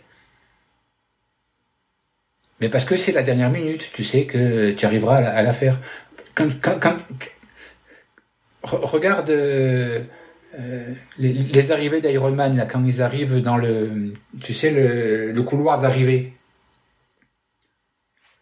Euh, tout le monde est en état d'accélérer parce que c'est les derniers 100 mètres. Donc voilà on va le faire et puis après on lève les bras et puis on va se reposer derrière Ouais, alors les pros, quand il y a un mec derrière. Par contre, il y en a quand même beaucoup qui prennent le temps de savourer leur ah, arrivée. Bien sûr, sinon tu prends le temps de savourer l'arrivée. Dans les athlètes amateurs. Bien sûr, il y a aussi le, le, le, kiff de marcher sur le tapis ah, rouge et de... Bien sûr, bien sûr. Euh, bien sûr. Mais après, je, je suis, après, je, je suis d'accord avec toi. Et en fait, moi, c'est quelque chose qu'on m'a souvent dit aussi. Parfois, juste, je suis tellement content d'arriver. Enfin, tu vois, je, je, je me donne jusque vraiment jusqu'au dernier mètre quitte à faire un sprint sur les derniers 50 mètres. Et, surtout, d'ailleurs, ma photo de finisher, souvent je tire la gueule parce que parce que je suis tellement, euh, tu vois, je, suis tellement au bout de ma vie que que voilà. Mais mais je devrais euh, essayer de me forcer justement, tu vois, à ralentir peut-être 15 mètres avant, histoire d'avoir une, une, belle photo de finisher. Ah ben c'est une question de priorité, ça c'est à toi de choisir. Hein. Exactement. Ok, mais donc euh, bon, super, euh, super intéressant. Si on revient sur l'usage donc de la fréquence cardiaque, hein, euh, globalement, euh, bien définir ses zones pour pouvoir bien utiliser sa montre. Euh, bon. Mais tu les définis comment tes zones? Est-ce que, est-ce que, parce que voilà, ça c'est aussi une question. Est-ce que, est-ce que t'as besoin, de, est-ce qu'on a besoin d'appeler Didier Barani pour pour qu'il nous définisse nos zones, donc d'aller voir un, un, physiologiste ou, ou alors un coach en tout cas qui soit qui soit qui s'y connaisse là-dedans, ou bien est-ce que c'est juste euh, tu te bases sur ce que Garmin euh, moi, je, te, donne, je, je, Garmin je, pense que il vaut mieux voir un coach ou éventuellement voir un physiologiste ou faire une épreuve d'effort avec un médecin euh, pour connaître ces zones en termes de fréquence cardiaque. Ok. Après, si on peut pas, ben on va s'accommoder euh, des, des, techniques euh, Garmin ou autres, mais voilà, dans la mesure du possible, il faut essayer d'avoir les, les vraies valeurs personnelles. Ok. Ok? Qui sont, qui se basent du coup sur euh, des tests euh, autres que euh, ta fréquence cardiaque max, quoi. C'est ça? Euh, Oui, il faut, il faut avoir toutes les fréquences cardiaques. L'historique des fréquences cardiaques au cours d'un test. Mais bon, c'est classique, hein, ça, ça pose pas de problème, ça. Ok. Alors, il faut quand même avoir d'autres informations sur la fréquence cardiaque en termes de limite. Hein. C'est que hum, ta fréquence cardiaque maximale, elle correspond à une intensité qui sera à peu près au maximum 20% de ton intensité musculaire maximale.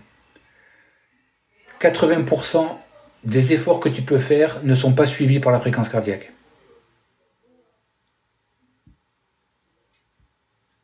Donc c'est vraiment, c'est vraiment un outil qui est réservé aux gens qui font des sports d'endurance. Attends, attends, attends. Quand tu dis 80% des sports sont pas couverts par la fréquence cardiaque, là tu nous as explosé tous les mythes. du coup, du coup si, si, si, euh, si on n'est pas ultra trailer ou, euh, ou Ironman, enfin euh, triathlète longue distance ou d'autres sports effectivement d'endurance, comment est-ce qu'on fait pour utiliser la fréquence cardiaque comme outil de mesure et, et peut-être de, de monitoring et d'amélioration de ses performances? Eh ben tu le fais pas. tu le fais pas, ça sert à rien. Mais non, mais non, mais non, ça va pas. Ça, va pas. Il faut bien qu'on trouve un outil pour améliorer ses performances et quantifier son effort. Quand tu fais des efforts qui sont au-delà de 20% de, de ton intensité musculaire maximale, la fréquence cardiaque n'existe plus. Il faut l'oublier, elle sert à rien. Et, alors pourquoi justement? Tu vas nous expliquer, tu vas expliquer pourquoi, mais de, de, plein de paramètres et, tu nous disais que la FC Max, finalement, on s'en fichait un peu, que l'idéal c'était de mesurer ses seuils. Et là, tu nous dis euh, si on fait euh, un effort de plus de 20% de son euh, d'activité musculaire, donc il faut, ça veut dire qu'il y a plein de mesures à prendre en compte. Attention, 100% de la fréquence cardiaque maximale, c'est équivalent à 20% de l'intensité musculaire maximale. Ok. D'accord Donc, dans, dans, le sport, je parle pas uniquement du, du trail et de l'enduro et du triathlon, etc. Mais dans, dans le sport, d'une manière générale, 80% des intensités n'ont rien à voir avec la fréquence cardiaque. Ok, mais donc des intensités musculaires. Comment est-ce que tu mesures l'intensité musculaire? Ah, ça c'est de la puissance, la puissance musculaire. Donc quand on va parler des capteurs de puissance. D'accord. Donc on va y arriver. Ok, d'accord. on va y arriver. Mais donc ça veut dire que, euh, ok, mettons que euh, j'ai une fréquence max de 180. Euh, Allez, mettons que tu as une fréquence max de 180 pour 300 watts, 300, mettons 400 watts de puissance fournie. D'accord? Oui. Donc tu as, tu as une, puissance maximale aérobie à 400 watts et tu as une fréquence cardiaque à 180 pulsations, c'est 100% de ta fréquence cardiaque maximale. D'accord? Mais donc ça veut dire que je vais pouvoir faire du, euh, je vais pouvoir faire 2000 watts. Et de ça toute veut façon, dire que sur quelques, sur quelques secondes, tu pourrais faire 2000 watts ou 2500 watts et que ta fréquence cardiaque, elle ne montera jamais au-delà des 180. Ouais, ok, d'accord. Là, du coup, je, je, te, je te suis. Par contre, effectivement, ça va pas durer longtemps. Et même les 2000, euh, les 2000, 2005, là, je vais avoir du mal à les sortir quand même. ben, si tu veux, lorsque tu mesures ça sur ton vélo, euh, ça paraît compliqué, mais quand tu vas en laboratoire, euh, euh où il y a beaucoup moins de déformations, on s'aperçoit que c'est assez, assez, jouable. Oui, parce que en réalité, c'est vrai que, allez, un capteur de puissance, on va y arriver. Hein, D'ailleurs, on va, on va parler des capteurs de puissance aussi, mais euh, un capteur de puissance, en fait, il prend ta puissance générée sur les trois dernières secondes. En général. Ouais, alors on va en reparler tout à l'heure. ok. on va en reparler tout à l'heure. Non, il y a un dernier point qui est important quand même sur l'usage de la fréquence cardiaque, c'est que hum, le, le cœur a une inertie. Il n'accélère pas instantanément comme le muscle et il ne ralentit pas instantanément comme le muscle. D'accord?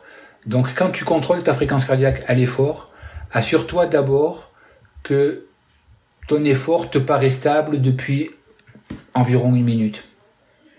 Ça, ça, on est bien d'accord et on le voit euh, très classiquement. Enfin, je sais pas si on fait.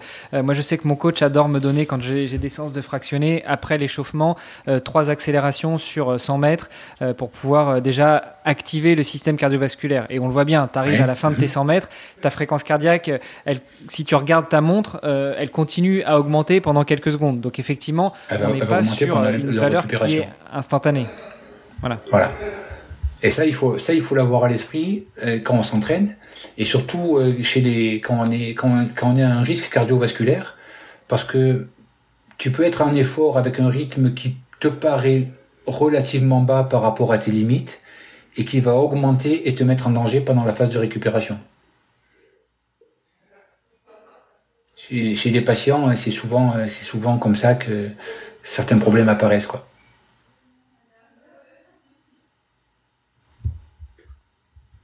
Ok. Allô euh, Oui, oui, oui. oui. Euh, on a bon, ça nous intéresse peut-être pas dans la, dans la conversation, hein, mais. Euh, non, non, si, si, si, si, c'est super intéressant. On intègre. Euh, tu nous fais, tu nous fais des nœuds dans le cerveau, donc. Euh... je, suis, je, suis désolé. Non, non, mais. Je suis désolé. Euh, mais bon, euh, encore une fois, parfois les vérités sont celles qu'elles sont et pas forcément ce qu'on voudrait qu'elles soient. Et il faut faire avec. Tu veux qu'on parle de la, la puissance? Ouais, bah du coup, euh, ouais, alors juste pour, peut-être, enfin, euh, résumer et, clôturer la partie fréquence cardiaque. Euh, alors, ta fréquence cardiaque, on sait que euh, elle est pas utile dans des ultra sprints, c'est ça? Et et qu'en gros et qu'en plus de ça il y a un décalage. Maintenant pour les ça reste je pense euh, le meilleur indice de d'intensité euh, relativement bon marché on va dire tu vois enfin je veux dire à partir du moment où t'es pas dans un environnement contrôlé donc t'es pas sur une piste d'athlétisme euh, tu vois où t'es pas dans une piscine enfin voilà mhm. Euh, bon, la piscine c'est encore différent parce que le, le, ça capte pas toujours très bien, mais mais. Euh, tu, as, raison, tu as, très bien résumé. C'est un bon indicateur d'intensité, surtout quand tu es dans un environnement euh, euh, qui n'est pas stable, comme on l'a décrit tout à l'heure. C'est ça, c'est ça. Donc si t'es pas sur ton trainer ou sur la piste d'athlète, euh, c'est quand même un, bon, indicateur. même si encore une fois, il peut y avoir du stress, il peut y avoir euh, le, si t'as bien ou, mal dormi, tu peux avoir un stress euh, intestinal, tu peux avoir, euh, enfin il y a plein de, de, de, stress et on va reparler aussi un petit peu de ça, je pense plus tard. Mais mais euh, mais tout ça c'est des choses qui vont impacter ta fréquence cardiaque et donc du coup ce sera pas forcément ce qui est le plus précis, mais c'est euh, en tout cas euh, à moindre coût, c'est probablement le, euh, le, le meilleur le meilleur outil. On est d'accord là-dessus? d'accord là-dessus. Ok. Bon, et donc du coup, si on veut, on a un peu plus de budget, on va dire, parce que bon, une montre et, et une ceinture, on en a pour alors quelques centaines d'euros, ça dépend un petit peu des budgets, il y en a, il y en a, il y en a plusieurs, mais mais voilà, capteur de puissance. Alors, il y a des capteurs de puissance à vélo et euh, en course à pied. Donc on va pouvoir parler des deux, mais en général, c'est quand même des budgets un petit peu plus élevés. Oui. Oui. Donc si on veut aller plus loin et on a envie d'avoir plus de, de, de, détails, enfin d'avoir une, une, analyse plus poussée euh, pour, pour mieux s'entraîner, euh, on se dirige vers des capteurs de puissance. Donc du coup, c'est quoi les c'est quoi les différentes alternatives? Alors, bon, comme tu disais, hein, les capteurs de puissance, il y a les capteurs pour la course et il y a les, les capteurs pour le, le cyclisme. Euh, les technologies sont différentes puisque dans les capteurs de course, de cyclisme, pardon, euh, la mesure se fait par des senseurs qui sont spécifiques, qui sont positionnés euh, à la pédale, sur la manivelle, dans le boîtier de pédalage, et qui vont mesurer soit la pression, soit le couple produit lors du pédalage. Puis de ça, il y a un algorithme qui en déduit la puissance de l'effort fourni à, chaque seconde et qui est exprimé en watts. Déjà, entre ces trois-là, est-ce qu'il y en a un qui est plus précis que l'autre? L'idéal, c'est de mesurer le, coup, le couple euh, au niveau soit du plateau, soit de la, soit du, de la boîte de pédalage, euh, parce qu'au moins. Donc les pédales, c'est le moins précis, quoi. Ben, sur le papier, ça pourrait être le moins précis, mais nous, dans les, dans, dans nos, les expérimentations qu'on a fait, eh ben, moi, j'ai été plutôt agréablement surpris des résultats. On en parlera, on en parlera tout à l'heure. Ok. Euh, voilà. Après, qui est un, un, une, une, comment dire, qui est un capteur euh, unique pour les deux jambes ou euh, ou un capteur par euh, par jambe. moi, j'y vois pas un gros gros intérêt. il est normal qu'il y ait une différence entre les deux jambes et on, ça sert pas beaucoup de chercher vraiment à la compenser. Dans le cas de la course à pied, le calcul se fait différemment, se fait à l'aide d'un accéléromètre et d'un algorithme qui, à chaque appui, euh, en fonction de l'accélération mesurée et de son sens, va calculer la puissance du déplacement. Donc physiquement, ça tient la route. Euh, le problème d'un accéléromètre, c'est que il faut arriver à le, comment dire, réinitialiser fréquemment et au bon moment. Et ça, c'est un peu plus complexe, ce qui fait que parfois euh, Calibré, tu veux dire Parfois, les, les, valeurs sont euh, un petit peu perturbées. Euh, il y a des systèmes qui fonctionnent euh, uniquement avec le podomètre et un algorithme un peu plus élaboré derrière.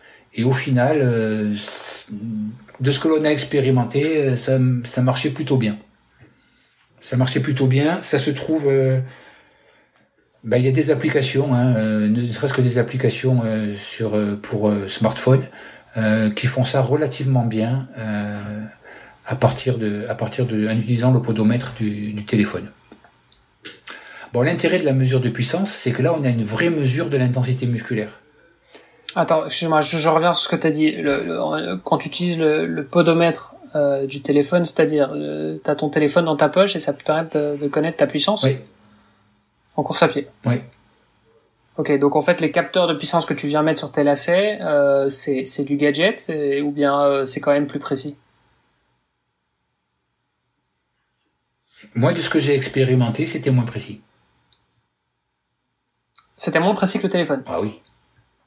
Ok. Et quand tu dis on a, c'est ce qu'on a expérimenté, c'est-à-dire c'est c'est des choses que tu as, as, mis en place, des expériences avec les athlètes que tu accompagnés, ou tu as fait des études euh, peut-être, euh, enfin académiques avec. Euh, non, non, on a, mis, on a mis en place des mesures avec avec des athlètes équipés de plusieurs types de capteurs et équipés d'un smartphone dans une poche. Et au, et au final, la crédibilité des données du smartphone était très supérieure à celle des à celle des, euh, des accéléromètres. Et, après, ça, c'est les données de l'accéléromètre, mais pas, qui te donnent pas forcément la puissance. Donc, il faut pouvoir après transcrire les données de l'accéléromètre euh, avec ton smartphone pour en déduire de la puissance. Euh, oui. Oui, mais c'est la même chose sur, lorsque tu as un accéléromètre ou lorsque tu as un, podomètre. Hein. Il faut arriver à transcrire les données euh, pour en trouver une puissance, pour en définir une puissance.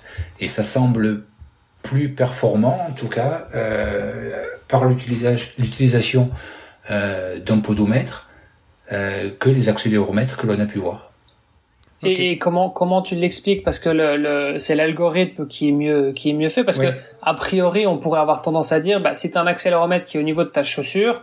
Euh, j'imagine qu'il il va quand même enregistrer des, des données qui sont plus euh, le, le, euh, plus explicites. Oui, mais le problème c'est que l'accéléromètre est, il, il, est instable. Il faut le réinitialiser régulièrement. Et on ne sait pas quand est-ce qu'il se réinitialise. D'accord. Parce que tu dis le c'est-à-dire que quand tu es à l'arrêt, je, voilà, je, je, je, je ah suis à l'arrêt là, je, je marche pas. C'est pas suffisant. Il faut, il faut des fréquences de réinitialisation qui sont beaucoup plus élevées. Ok. Et, et c'est complexe de gérer deux, deux accéléromètres qui, de manière synchronisée, donnent des informations différentes, etc. Euh, voilà, c'est peut-être c'est peut-être pour ça que on va dire que sur le papier, c'est par là qu'on aura les, les, meilleures mesures, mais que pour l'instant, nous, sur ce qu'on a expérimenté, euh, c'était pas encore ça. D'accord. Ok. Ok. Ok. Mais bon, à terme, on va, ça va, c'est par ces voies-là que euh, qu'on aura les meilleures mesures, hein, bien sûr. Et, donc tu dis, et donc tu dis un, un, podomètre, en fait, ça fait quoi exactement? Enfin, comment ça fonctionne? Ah, un podomètre, ça prend le rythme de, ça, ça prend le rythme de, de, de, de, marche. Des pas. Ouais. Et à partir de là, eh ben, on, on, peut calculer un certain nombre de choses en se basant sur, sur de la publication scientifique sur et sur de l'expérimentation publiée. On peut calculer un certain nombre de choses et arriver à définir une puissance de déplacement. Ok, mais parce que c'est ton nombre de pas, mais c'est pas, c'est la, enfin, c'est la, c'est la, la grandeur de ton pas. Je veux dire, tu, tu fais un petit pas ou un grand pas, euh, tu montes ou tu descends. Euh, au final, c'est, ça va. Mais ça, le podomètre prend en compte. Bien sûr. Ah oui, tu, ne le fais pas uniquement en comptant les pas. Oui, oui, c'est ça. Ok, d'accord, très bien. Et ça, n'importe quel smartphone euh, bah, est capable il y a, il y a quelques applications euh, qui tournent sur smartphone, sur smartphone et qui sont capables de faire ça. C'est quoi, c'est quoi d'ailleurs ces applications? Euh, moi, il faudrait que je puisse en citer deux, mais là, j'ai qu'un seul nom qui me vient à l'esprit. Alors, euh, oh, c'est pas grave, hein, on n'est pas, on pas attaché à une marque. non, non, en bah, de concurrence, euh, si ça crée pas souci. Non, non. Euh, il y en a une qui s'appelle euh, My Sports Lab qui est un peu compliqué, euh, comment dire, euh, à, à, renseigner au départ. Euh, D'ailleurs, je suis pas sûr qu'elle existe en français. Je pense que c'est que en, en, anglais, mais euh, elle tient assez bien la route. Ok. Ok, Bah écoute, bon à savoir. Euh, et puis on les contactera pour qu'ils sponsorisent euh, nos épisodes. puis voilà. euh, bon, il doit y en avoir d'autres, hein, je pense que. Bon, bah si, non, bah s'il y en a d'autres qui te reviennent à l'esprit, on, les mettra en, en, note de podcast ou quoi, on les partagera. Euh, euh, pas de souci. Juste pour revenir sur les capteurs. Ok, donc ça c'est pour la, la course à pied. Ouais, juste pour revenir sur les capteurs, j'aurais voulu euh, revenir justement sur euh, le fameux capteur Stride dont on parle beaucoup, qui est euh, à la fois un, accéléromètre, mais aussi un podomètre, et qui mesure aussi l'impact du vent et, de, l'altitude qu'il peut y avoir. Est-ce que toi, tu as un avis là-dessus sur ce type de capteur? Alors moi, je sais pas comment un capteur peut mesurer l'impact du vent. L'altitude, il n'y a aucun problème. l'impact du vent, je sais pas comment il peut faire. Mais En tout cas, la fonction accéléromètre ou la fonction podomètre ne permet pas de mesurer le vent. Alors après, euh, je ne sais pas quels sont les, secrets, mais euh, je pense qu'il y a aussi une mesure, euh, enfin je sais pas, il y a peut-être une mesure dans le capteur en lui-même qui, permet de, de ressortir la vitesse du vent ou l'impact du vent et, du coup, Alors il y a, peut-être, il y a peut-être, il y a peut-être un, capteur sensible à la, vitesse de déplacement dans l'air. Hein, il y a les, fameux tubes de Pitot hein, qui servent à ça, entre autres. Euh, mais est-ce que c'est miniaturisé, positionné sur euh, sur sur ce, capteur-là? Pas. Enfin, je sais pas. Je, je, sais pas. Je peux pas te répondre euh, sur ça, mais peut-être.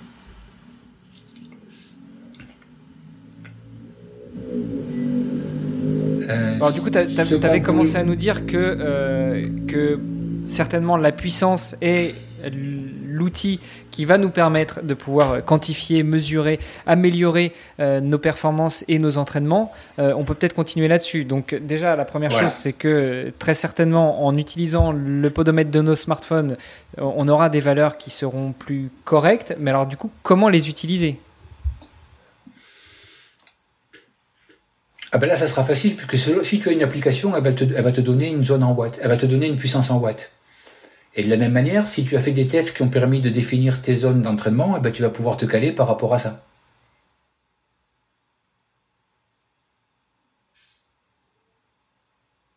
Parce que l'application, l'application, l'application, elle va pas pouvoir inventer par elle-même tes zones d'entraînement. Il va falloir l'aider euh, à les trouver. Et pour l'aider, il faut faire des tests. Ok, donc ça c'est sur la partie euh, course à pied. Euh, évidemment, il va falloir faire des tests. On en parle aussi parfois dans, le podcast de Nakan. C'est les fameux tests de critical power, donc euh, ou tests de, puissance critique.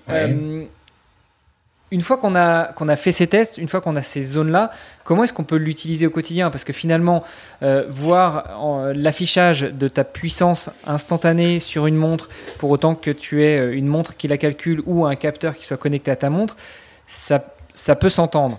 Après, si tu nous dis qu'il vaut mieux utiliser le podomètre euh, qui est intégré dans son smartphone et utiliser une application en parallèle, euh, c'est un peu plus compliqué de, de sortir son téléphone pendant l'entraînement et de vérifier ces données Ah oui. Oui, alors ben, tu as des applications qui communiquent avec, euh, avec les montres. et après, c'est vrai que voilà, avoir le téléphone dans la poche, c'est pas compatible avec le fait de pouvoir le lire. Euh, si tu veux le lire, il faut que tu l'aies à la main, ou alors euh, il faut que l'application elle ait euh, des fonctions orales et que toi tu puisses écouter ces instructions au fur et à mesure. Mais sinon, la, la, la, notion de la, de la valeur qui est indiquée, ça fonctionne comme pour les zones, hein, comme pour les zones de fréquence cardiaque. Tu sais quelle est quelles sont tes zones de puissance et tu essayes de rester à l'intérieur des zones qui, sont, qui te sont conseillées. Mais c'est vrai que voilà, la lecture sur un sur un comment dire un, smartphone, ça t'oblige de l'avoir euh, dans un endroit où il est visible. Et donc c'est un peu plus compliqué qu'une montre.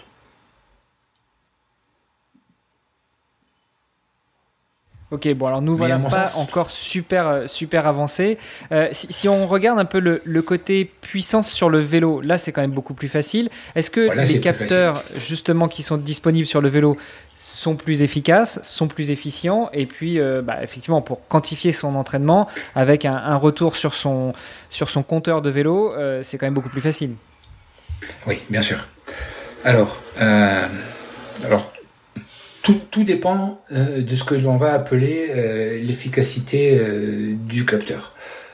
Aujourd'hui, lorsque l'on compare plusieurs capteurs sur un parcours euh, lorsqu'on équipe un vélo, par exemple, de plusieurs capteurs et que on, compare les enregistrements qui ont été faits euh, au fur et à mesure, euh, on s'aperçoit que la puissance moyenne sur l'entraînement, c'est globalement similaire, il n'y a pas de trop grosses erreurs.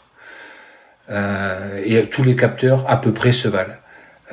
lorsque l'on commence à raisonner sur qu'est-ce qui s'est passé à certaines séquences de la sortie, ça devient un peu plus complexe. Alors, faut avoir à l'esprit quand même que avoir une puissance moyenne, ça sert pas à grand chose. on a tous des voitures avec des, calculateurs, donc par exemple la consommation d'essence moyenne. Euh, on s'aperçoit que euh, on n'y est jamais, ou la vitesse moyenne. Euh, tu fais un trajet sur l'autoroute, tu as une moyenne à 110 km heure, et toi tu sais très bien que tu n'as jamais roulé à 110, tu as été à 90, à 75, à 74, 125, mais à 110 tu n'y as jamais été. Et donc, au final, c'est une information moyenne que tu connais, mais qui correspond à aucune réalité euh, de ta conduite. Ben là, le problème, c'est dommage parce que pour éviter les radars, euh, enfin pour euh, éviter la sanction du radar, si les radars pouvaient calculer la vitesse moyenne plutôt que la vitesse instantanée au moment où tu passes devant, ça serait pas mal. Hein. Excuse-moi, j'avais perdu l'oreillette, j'ai pas entendu le début de ta phrase je, disais, euh, euh, c'est dommage que euh, pour les, radars, on calcule pas la vitesse moyenne sur, sur un trajet plutôt que la vitesse instantanée au moment où tu passes devant le radar. Mais ça, ça n'a rien à voir avec l'aspect sportif. Mais, mais c'est vrai que ce serait quand même plus pratique. Ah, D'autant plus que ça existe, hein, des, radars tronçons. Ça existe, hein. bien sûr, ça existe. ça existe. Mais voilà, c'est une question de, de, quelle est la finalité? Dans le cadre du sport, l'information moyenne n'a aucun sens. La seule chose qui a un intérêt quand on s'entraîne, c'est l'instantané. Donc euh, il faut avoir des valeurs de capteurs de puissance qui soient fiables de manière instantanée. Et là, c'est assez compliqué. Parce que lorsqu'on a fait des études pour les comparer, alors je vais pas te rentrer, on a comparé 8, pour, 8 capteurs de puissance. Euh, lorsqu'on a regardé les études à chaque seconde, en comparant la valeur mesurée par le capteur et la valeur calculée en fonction de l'environnement physique rencontré, on a eu des erreurs qui étaient de plus ou moins 55% pour l'appareil le moins précis, à plus ou moins 18% pour l'appareil le plus précis.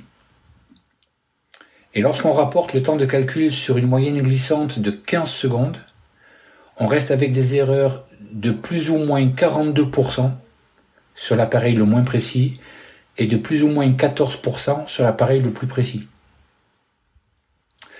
Donc 14% euh, quand on est à 300 watts, euh, ben, ça laisse euh, une marge qui est quand même assez importante. Donc il faut être très vigilant par l'usage, par rapport à l'usage de ces de ces capteurs, et il faut vraiment, comment dire,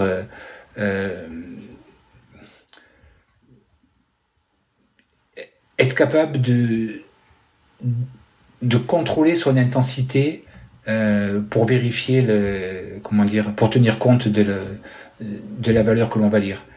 Si je si je m'exprime autrement, je dirais il faut maîtriser l'effort que l'on fait, avoir le sentiment d'une d'une stabilité de l'effort et ensuite regarder ce que donne le capteur. Parce que les, les valeurs euh, ça ça oscille beaucoup. Et ça devient gênant d'ailleurs. Je sais pas si je sais pas si vous utilisez des capteurs, mais si vous avez été confronté euh, à, ces, à, ce questionnement-là, euh, par moment de se dire comment ça se fait là, euh, mon capteur, j'ai l'impression de faire le même effort et et j'ai 50 watts de moins que il y a 10 secondes ou, ou 50 watts de plus. Euh, ouais, clairement, euh, que ce soit euh, que ce soit les capteurs de puissance, que ce soit la géolocalisation ou même la fréquence cardiaque, on a vu qu'il y avait à chaque fois des comment dire des, des, artefacts dans la mesure ou dans l'analyse ou dans la, la compréhension des données qui sont mesurées, qui font que finalement on va pas avoir de solution miracle. Est-ce que peut-être finalement on pourrait on pourrait partir sur deux possibilités? La première, je dirais, ça va être se connaître et donc pouvoir s'entraîner à la sensation. Euh, et puis la deuxième, ce serait peut-être de, faire un mixte de ces, de ces trois éléments-là dont tu nous as parlé, la puissance, la fréquence cardiaque euh, et euh, la vitesse slash l'allure. Non, mais je, crois qu'il faut... on, ne peut plus, on peut plus raisonner uniquement à la sensation. Là aujourd'hui, on a des, des, outils qui existent, il faut les utiliser. Par contre, il faut les utiliser de manière prudente et de temps en temps, euh, comment dire, euh, comparer les sensations à la réalité des mesures. Ou comparer les mesures à la réalité des sensations. Ça, ça, marche dans les deux sens. Mais voilà, il y a des, y a des, il y a des mesures auxquelles on ne doit pas croire et il faut, il faut être capable de ne pas y croire. Et ça, même chose, ça, ça s'apprend. ça s'apprend. C'était un peu l'objectif de, c'était un peu l'objectif de ton interview, c'est-à-dire euh, que tu nous aides à, démêler le vrai du faux et à trouver quelles seraient le, euh, les mesures que l'on peut croire euh, ou dans quelle mesure justement on peut, on peut les remettre en cause ou, ou les utiliser quand même d'une certaine manière. Les modérer, j'avais envie de mais, mais voilà, tout, tout ça, il faut les, les, modérer par rapport à la culture personnelle que tu as de ton activité, de ta perception de l'effort, etc. Euh, ok. Malheureusement, malheureusement aujourd'hui, on, on est obligé d'avoir euh, d'avoir cette prudence et d'avoir ce discours, quoi. Euh, et surtout, surtout au, regard, au, regard, des prix, hein, au regard des prix de ces appareils. Oui, et en même temps, c'est, enfin, c'est, allez, c'est, c'est ce qu'on fait de mieux aujourd'hui, donc euh, voilà. Même si encore une fois, enfin, je pense que, allez, le, le, le message, et c'est ce qu'on disait tout à l'heure, c'est, euh, c'est encore une fois, euh, il faut, il faut pas oublier de, de apprendre justement à, à s'entraîner et à courir aux sensations. Euh, et, à savoir euh, voilà être euh, attentif aussi à son ressenti et, et de, de, de, savoir bah, comment est-ce que je me sens que ce soit au niveau cardiaque en termes de puissance que ce soit les, les tu vois vraiment être capable soi-même de quantifier l'effort qui soit musculaire cardiaque ou respiratoire je pense que c'est c'est, c'est hyper important et les, et les et ceux qui parviennent à faire ça, euh, ils ont, je pense, un, un réel avantage euh, euh, par rapport aux autres athlètes. Quoi. Je, je, je pense qu'il faut considérer ces, ces, outils comme étant, on va dire, des outils d'apprentissage, des assistants, des outils qui vont te remonter de l'information sur ce qui, sur, sur ce qu'ils mesurent et ce, sur ce qu'ils représentent. Mais au final, ça va être à l'utilisateur, de par son expérience, de se dire, ok, je tiens compte de ça, j'apprends, euh, et, je gérerai mon effort en faisant un mix entre les sensations et les mesures. D'accord. Mais donc, bon, on a parlé de GPS, donc en gros de vitesse, d'allure, de moyenne, etc. On a parlé de la fréquence cardiaque. Euh, on a parlé de la puissance, si on veut aller encore un petit peu plus loin. Il y a encore d'autres euh, critères, et je pense qu'il y a en, réalité encore beaucoup de, variables qu'on pourrait aborder, mais on va se limiter à celles qu'on a mentionnées tout à l'heure. Il reste encore euh, deux choses, la glycémie et euh, la variabilité cardiaque. Oui. Alors, à quoi ça sert et quand est-ce qu'on les utilise? Alors, la variabilité cardiaque. Bon, c'est une donnée, euh, au départ c'est une donnée médicale. Hein.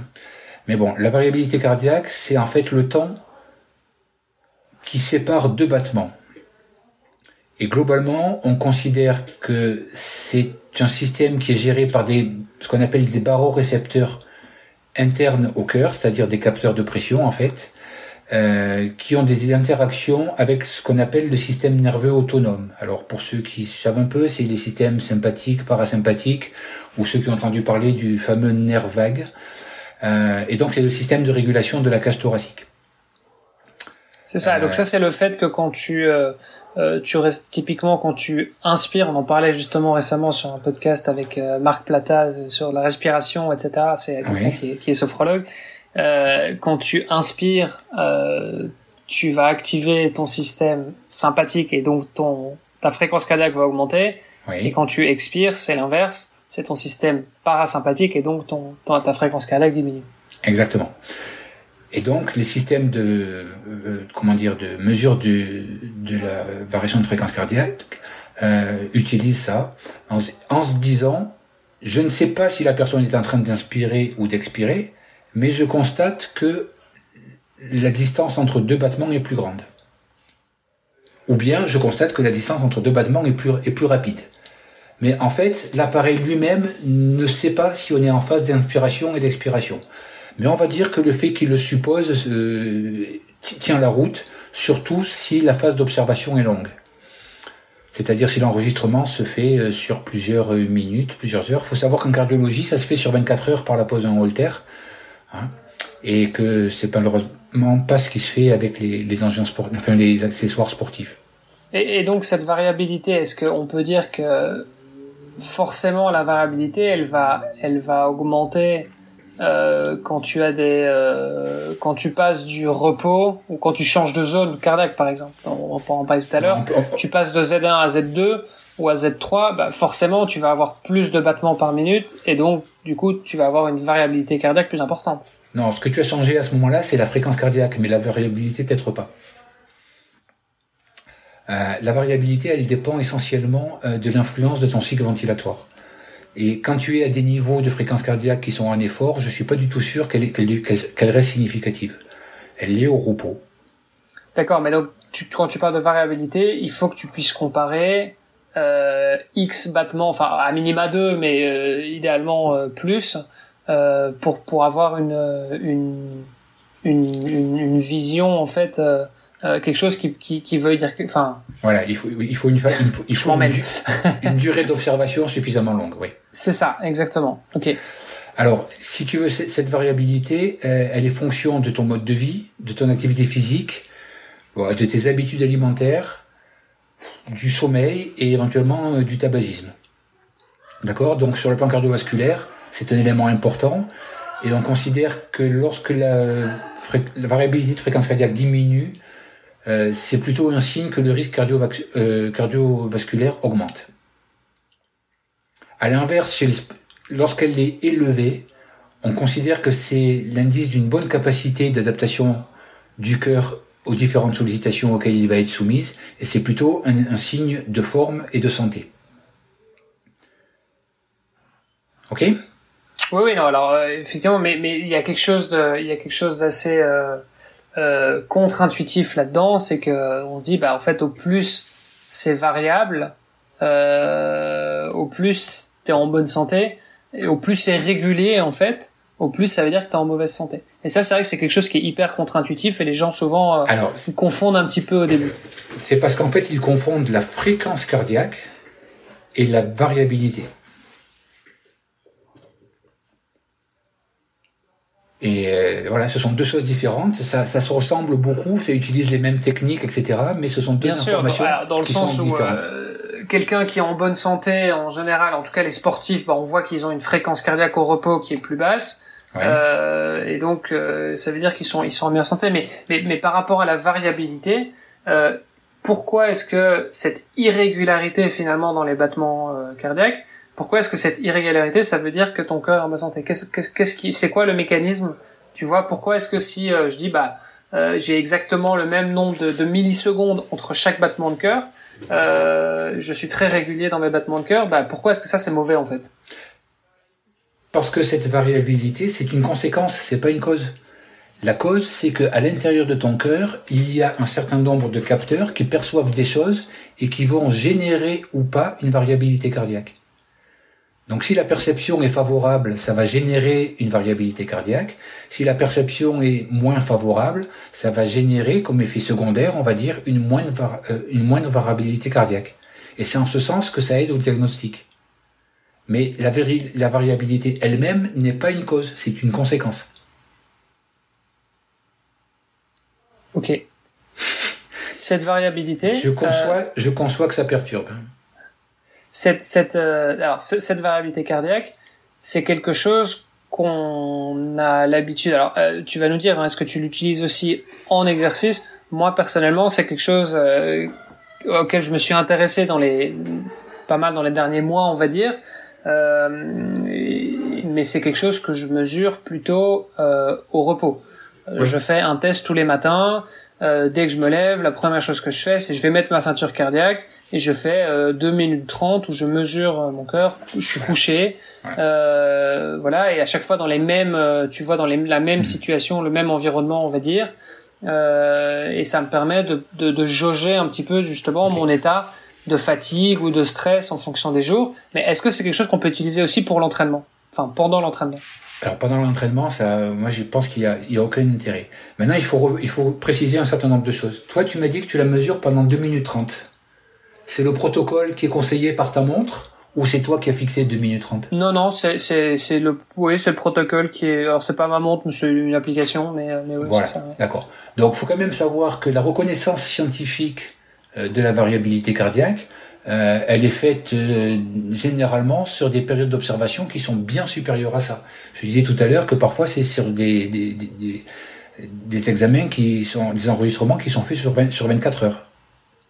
Ok, mais donc ça va toi tu, tu conseillerais du coup de parce que après bon c'est quand même euh, non non mais faut... bien sûr que tu peux on peut on va pas faire on va pas faire ça simplement il faut faut être conscient quand même de euh, la pertinence de la, de la mesure hein. quand on est dans des, des outils sportifs on n'est pas dans des protocoles scientifiques sur lesquels on peut dire que l'intérêt de la variabilité cardiaque est validé. Hein euh, on a une information, c'est une information. Bon, mais voilà, il faut être prudent dans ce qu'on en fait. Mais il n'y a pas que ça. C'est que ta variabilité, elle a été définie par un outil. Et de la même manière que ta fréquence cardiaque, quand tu l'as fait avec une électrode, elle est fiable. En tout cas, plus fiable que lorsque tu le fais avec un lecteur euh, optique. Euh, ben, la variabilité cardiaque, c'est un petit peu la même chose. Euh, lorsqu'elle est faite avec, à partir d'électrodes, euh, on arrive à avoir une précision qui est importante. Euh, lorsqu'on les fait à partir de la mesure d'une onde et non plus d'un pic électrique, ça devient un peu plus compliqué. Donc les temps d'observation sont plus sont plus longs, les algorithmes de calcul sont plus compliqués et au final la fiabilité est moins grande. Donc quitte à le faire, autant le faire avec la ceinture cardio-thoracique.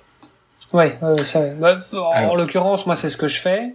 Euh, idéalement, toi, tu dis bon, idéalement, il faudrait faire 24 heures. Enfin, bon, on va pas, je vais pas rester allongé 24 heures tous les jours parce que ça va risquer d'être compliqué. Mais, mais, mais, en gros, ça veut dire que ça, ça veut, enfin, idéalement, est-ce que je devrais faire, euh, je sais pas, 5 minutes, 10 minutes, 20 minutes? Ou au plus long le mieux, c'est ça? Non, non, ça, ça, veut simplement dire que, attention, les machines sont proposées et vont donner une information, mais quoi qu'il en soit, on n'est pas dans le contexte scientifique qui a permis leur validation.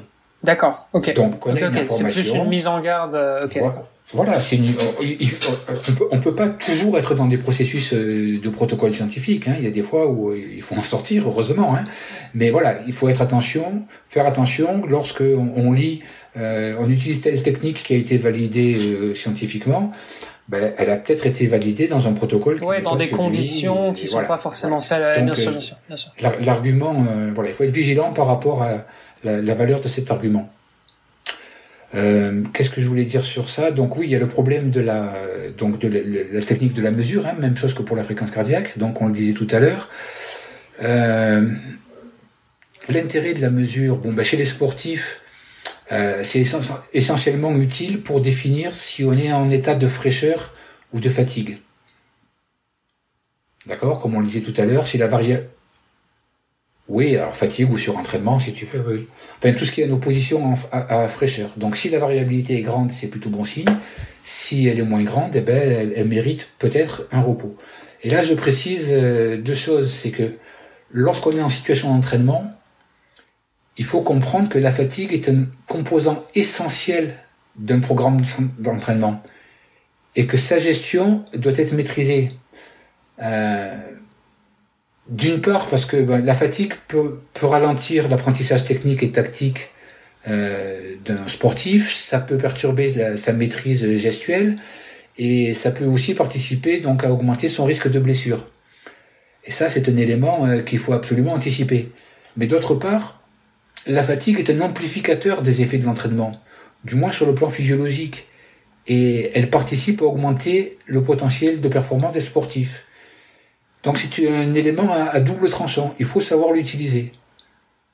Alors oui, et, c'est là, c'est là justement le, la, la, allez, la limite euh, sur laquelle la plupart des, athlètes, en tout cas de haut niveau, euh, sont, c'est-à-dire euh, jusqu'où est-ce que tu pousses le niveau de fatigue?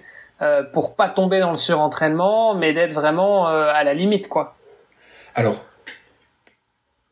je, pense que le problème du surentraînement, il se règle différemment. Euh, le, risque essentiel de la fatigue, c'est hum, la perte de certaines aptitudes qui, qui généreraient un risque de blessure, de blessure accidentelle. On, a un moins bon équilibre, on réagit moins vite, euh, on réagit mal à une situation sportive et au final on tombe, on se blesse et, c'est pénalisant. Ça c'est un vrai risque, mais c'est pas du risque de surentraînement. le risque de surentraînement, euh, c'est un risque, c'est avant tout une, erreur de programmation d'entraînement. L'entraînement, il faut le planifier pour provoquer de la fatigue, et il faut aussi le planifier pour permettre de la récupération, voire de la surrécupération. Et si on passe par un, entre guillemets, surentraînement à une période qui est compatible avec de la fatigue, j'ai envie de dire, c'est pas grave, restons-y. À l'inverse, si on a des signes de surentraînement à une période où, au contraire, on doit aller vers de la récupération, il est urgent de réagir. Et ça, ça permet de se remettre en cause dans l'entraînement et dans les procédures d'entraînement. Ok, et du coup, si on ne passe, juste si on ne passe jamais, si on ne passe jamais par une le quoi le surentraînement? Excuse-moi, c'est vas-y, vas-y. juste pour préciser Didier, c'est quoi le surentraînement du coup euh, pour toi?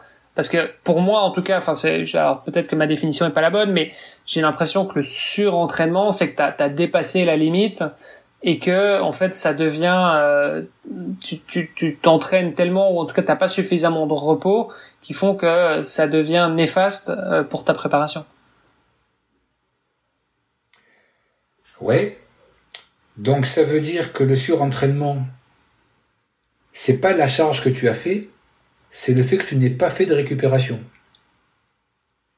Ouais, ou enfin c'est aussi une combinaison des deux parce qu'au final. Euh, c'est que l'équilibre entre la charge que tu as fait et ta récupération n'est pas adapté. Exactement. Donc. Bon, à tel point que ça devient néfaste pour ta préparation. Après, c'est, enfin, je sais pas, c'est peut-être ma définition et, peut-être que c'est pas la bonne, mais j'ai, j'ai l'impression que quand on parle de surentraînement, systématiquement, c'est, c'est mauvais. Mais mm, toi, c'est, t'as, peut-être une autre, euh, une autre vision là, de, du surentraînement? Alors, si, on considère que on va dans des niveaux de surentraînement qui vont générer euh, de la dépression, qui vont générer des, perturbations euh, importantes, euh, oui, on peut considérer qu'il y a un surentraînement. Mais si on considère que c'est simplement on est arrivé à des degrés de fatigue que l'on mesure avec la HRV, euh, on n'est pas dans une situation de surentraînement. Oui, c'est ça. non, c'est ah, il faut pas, il faut surentraînement. il faut faire la distinction entre la fatigue. Je suis un peu cramé parce que je me suis beaucoup entraîné et que j'ai eu des grosses séances. C'est pas forcément du surentraînement. Encore c'est ça. Mais bon, là, euh, après voilà, la, la, limite, elle est toujours un peu floue et et ça va dépendre beaucoup d'une personne à l'autre et, voilà donc c'est effectivement c'est comme les gens qui disent euh, enfin tu vois c'est un peu comme le burn-out euh, tu vois au niveau professionnel. Euh, c'est un peu un, mot qui est devenu à la mode euh, t'as plein de gens qui sont en burn-out. Bon bah ça veut dire quoi en fait il y a des gens qui vont être en burn-out beaucoup plus facilement que d'autres mhm. et, et à quel à partir de quel moment est-ce que tu es vraiment en burn-out? C'est un épuisement professionnel au, au, même titre que le que le que le surentraînement quoi voilà. Et donc l'intérêt, si tu veux, euh, de la HRV euh, à ce moment-là, euh, c'est de pouvoir dire, ok, j'ai un sentiment de surentraînement. Est-ce qu'il est vrai? J'ai un sentiment de fatigue. Est-ce qu'il est vrai? J'ai un sentiment de fatigue. Est-ce qu'il correspond à un moment où il faut que je sois fatigué? Et à l'inverse, lorsque j'ai des signes de récupération, est-ce qu'ils correspondent à des moments où il faut que j'ai ces signes de récupération il faut que tu, il faut considérer les, les, comment dire, les mesures que tu as au quotidien comme appartenant à un cursus. Tu ne peux pas gérer au quotidien ton entraînement et te dire ah aujourd'hui ma HRV elle est bonne alors je vais y aller ou aujourd'hui elle est mauvaise je vais me reposer. Ça c'est un élément essentiel. Et puis après il y a d'autres éléments qu'il faut prendre en compte, c'est que c'est une mesure qui te indique indirectement une fatigue du niveau euh, du système sympathique et parasympathique, de la cage thoracique, mais qui ne te parle pas de la fatigue tissulaire, des destructions tissulaires, ça ne te parle pas des destructions et de la fatigue énergétique, ça ne te parle pas des perturbations métaboliques, ça ne te parle pas des perturbations du système nerveux central ou du système périphérique, ça ne te parle pas de la fatigue mentale, ça ne te parle pas de la déshydratation, ça ne te parle pas de certaines carences. Donc si tu veux, ça, a pris beaucoup d'ampleur parce que la donnée est apparue sur les montres et donc ben, puisqu'on l'a, on l'utilise et on se questionne, etc. Mais voilà, c'est un peu l'arbre qui masque la forêt de tous les éléments qui vont rentrer en jeu dans la fatigue. Donc euh, voilà, faut être prudent par rapport à ça. Oui, il faut savoir l'interpréter. Ce que tu dis, c'est ça en fait, c'est que tu peux très, enfin, euh, ouais, parfois t'es fatigué et ta ta ta HRV, ta ta ta variabilité cardiaque. T'indique que t'es fatigué et que t'as plutôt peut-être en théorie t'as peut-être intérêt à, te reposer alors qu'en réalité bah non ça fait partie de ton programme d'entraînement et ton coach il va te dire bah ouais bah c'est normal que tu sois fatigué mais euh, c'est parce que t'as une grosse semaine. Mais euh, c'est pas c'est pas enfin voilà il faut que tu passes cette fatigue et que malgré tout tu t'entraînes. Mais encore une fois faut savoir jauger entre tes sensations le planning qui est qui vient enfin le tien euh, si tu as fait ton propre planning, ton plan d'entraînement, que ce soit vis-à-vis ton coach ou, ou, si tu l'as fait toi-même, mais, euh, mais en gros, tu te tiennes à ça, quoi. Voilà. Et puis, il y a plein d'autres outils que ça. Hein. Il y a plein de questionnaires qui existent, qui évaluent euh, ta fatigue, ta fatigue mentale, tes, tes, tes, carences. Enfin, voilà. Il y a plein d'autres choses à faire. Ça, c'est sur base de la perception, hein, tout, tout le. Non, mais tu as aussi, as aussi des, des questionnaires d'hygiène, d'hygiène de vie, d'hygiène alimentaire. tu peux aller discuter avec des, certains médecins qui sont spécialisés euh, sur, euh, je sais pas, euh, la nutrition, la micronutrition. Enfin, il y a, y a, plein de choses. Euh, la HRV, elle existe, elle est, elle est présente sur les montres parce que globalement. Euh, ah, on sait la mesurer, quoi. C'est ça aussi. C'était facile à installer puisque les capteurs étaient déjà présents et puis il suffisait d'intégrer un, un, un, algorithme. Donc ça a permis de rendre toute une série de montres obsolètes et puis d'en créer une nouvelle gamme. Voilà. Mais sinon, il y a plein d'alternatives hein, à ça. Et à mon avis, euh, il faut pas les négliger, ces alternatives. Ok, mais donc ça veut dire que sur base de ce qu'on a, alors moi par exemple, euh, voilà, ça fait quelques mois que je mesure effectivement ma, ma et, et c'est assez marrant d'ailleurs parce que je je le fais si je bois. Alors ça m'arrive très rarement, mais euh, parfois je bois euh, un verre, tu vois, d'alcool euh, le soir à un dîner. le lendemain matin, je sais que ma variété cardiaque euh, elle va, elle va descendre euh, directement, tu vois. Euh... Et pour autant, quand si tu vas t'entraîner, est-ce que tu observes une contre-performance quelconque ou euh... euh c'est difficile à dire parce que avec un verre, je, je sais pas, mais mais, mais mais de manière générale, oui, je sens que alors c'est pas bon. Encore une fois, c'est pas c'est pas toujours hyper précis parce que je pense qu'effectivement il y a il y a plein d'autres critères en fait qui vont venir définir ton état de fatigue général. Mais c'est vrai que je vois quand même euh, une trend, tu vois, une tendance. Euh, si je, s'il y a une nuit où, euh, tu vois, je voyage par exemple et bah, j'ai dormi que 4 heures, bah, je vais le sentir. Si je fais une course, par exemple, je fais une course un peu longue, longue distance, bah, le lendemain et le surlendemain, je vais le voir, tu vois. non, mais attends, c'est légitime, là. Tu me dis une nuit sans sommeil, ça crée de la fatigue, c'est normal qu'on le voie. Une course, c'est une accumulation de fatigue, c'est normal qu'on le voie. Mais c'est ça. Mais, mais c'est intéressant, tu vois, de pouvoir quantifier ça. Et encore une fois, euh, oui, c'est important de se référer à ces sensations, mais je pense que c'est c'est intéressant aussi de pouvoir le quantifier, l'objectiver et de se dire bah ouais, en fait, ok, je suis fatigué, mais mais sur une échelle de 1 à 10, tu vois, euh, qu'est-ce que ça représente, quoi, grosso modo. Non, non, mais il y a des il y a des il y a des fois où tu tu tu es fatigué et tu sais pourquoi tu es fatigué.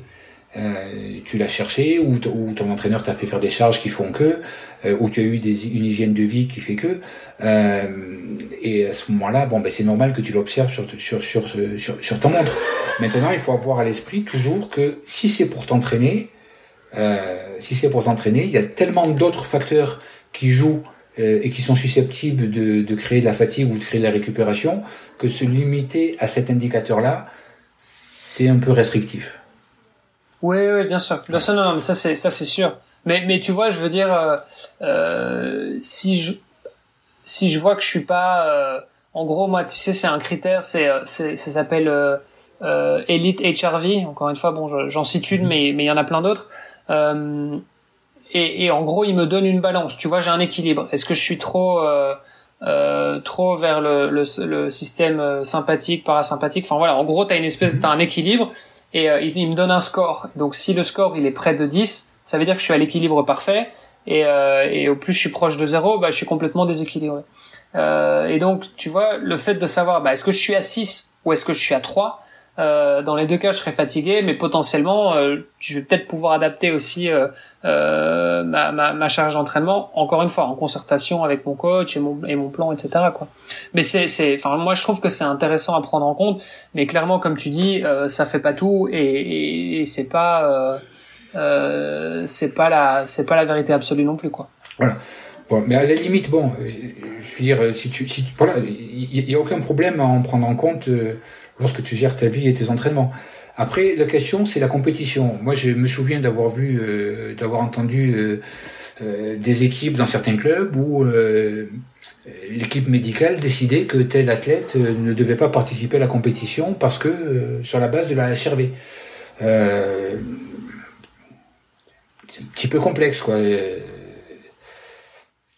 Voilà. Donc, je, je pense que Enfin, moi, je donnerais pas d'indication par rapport à ça. Je crois que c'est à l'appréciation de chacun de dire bon, j'ai vu ma valeur d'HRV, je considère que elle est compatible avec le fait de faire la compétition ou de pas faire la compétition. Ok.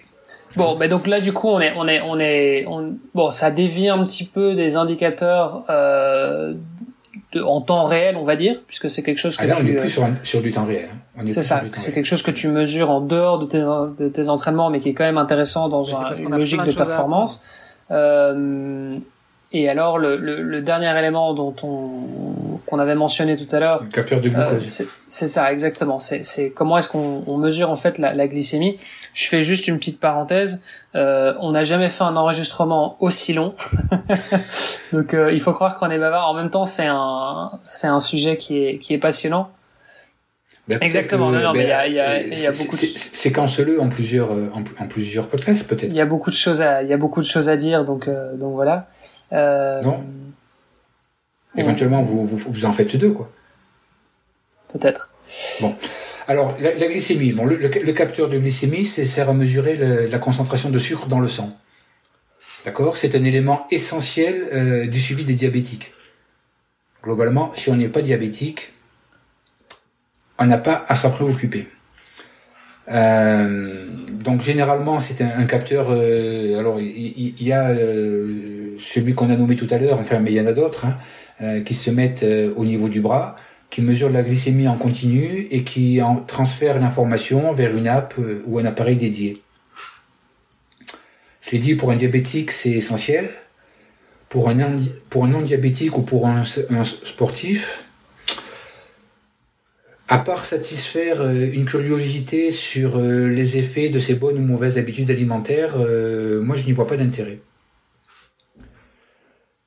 Il faut comprendre que c'est une information qui indique la quantité de sucre qui circule dans le sang. En aucun cas, ça n'apporte d'informations sur ce qui est utilisé par le muscle. Et en aucun cas, ça n'apporte d'informations sur ce qui est disponible dans les réserves. Donc globalement, si on prenait l'image d'un moteur de voiture, c'est un petit peu comme si on regardait euh, ce qu'il y a dans la durite d'essence, sans savoir ce qui reste dans le, réservoir, et sans savoir ce qui est utilisé par le moteur. Autrement dit, on a ce qu'il y a dans un tuyau et rien de plus. Donc, je, pour moi, il euh, n'y a aucun intérêt à ça. Ok, donc autant les autres, euh, voilà, parfois tu étais un peu critique et il fallait, euh, fallait euh, euh, le prendre avec des pincettes, mais pour toi, le capteur de glycémie, ça c'est complètement bullshit, ça sert à rien, quoi. La curiosité, l'expérimentation, savoir, tiens, qu'est-ce qui se passe quand je mange 3 kilos de, de Nutella ou qu'est-ce qui se mange quand euh, pendant quatre jours euh, je ne mange pas de je mange pas de sucre. Ce genre de choses ça peut aider à se faire une culture sur comment on réagit à l'effort. Comment on réagit pardon euh, par rapport à la nutrition. Mais c'est en aucun cas un outil qui permet de gérer l'effort Ok, parce que ton... Euh... Et c'est en aucun cas un outil qui permet de gérer la nutrition, parce que pour gérer la nutrition, il vaut mieux aller voir un nutritionniste que d'attendre que le capteur donne des informations. Hmm. Et, et, quand on voit, par exemple, euh, je me souviens de cette, cette course un peu mythique euh, euh, entre Lionel Sanders et, et Yann Frodeno, où vous avez fait un, tu vois, un, un contre un il y avait un live, tout avait été suivi en streaming, etc. Mhm. Je m'étais d'ailleurs tapé les 7h30 ou peut-être un peu plus de, derrière mon ordi parce que parce que je trouvais ça passionnant. On avait en temps réel euh, le taux de glycémie, euh, en tout cas Diane Frodeno, non, je pense que les deux, je, je me souviens plus très bien, mais, en tout cas, on avait cette donnée-là. Mhm. Euh, pour toi, ça, c'est complètement du, euh, du, du, gadget ou bien c'est quand même intéressant de pouvoir analyser ça? Si, tu, si tu veux, si tu l'utilises en temps réel et que tu t'aperçois que tu es bas, et que donc tu te décides, tu décides à manger euh, des glucides, tu ne verras les résultats euh, dans la glycémie et au niveau musculaire que globalement une bonne vingtaine de minutes plus tard. Ce qui veut dire que si tu l'utilises, tu, te permets régulièrement de faire des erreurs de 20 minutes. Euh, oui, je mais en même temps, si tu l'utilises pas, c'est peut-être des erreurs de, de, de, une heure, si tu, vois. Si tu, utilises, si tu utilises, si tu ne tu, du mal. Si tu ne l'utilises pas, mais si par contre tu respectes un plan d'alimentation adaptée à ton effort, ben, tu, ne, tu ne passeras jamais par ces phases où la glycémie baisse et donc tu n'auras pas à la faire remonter.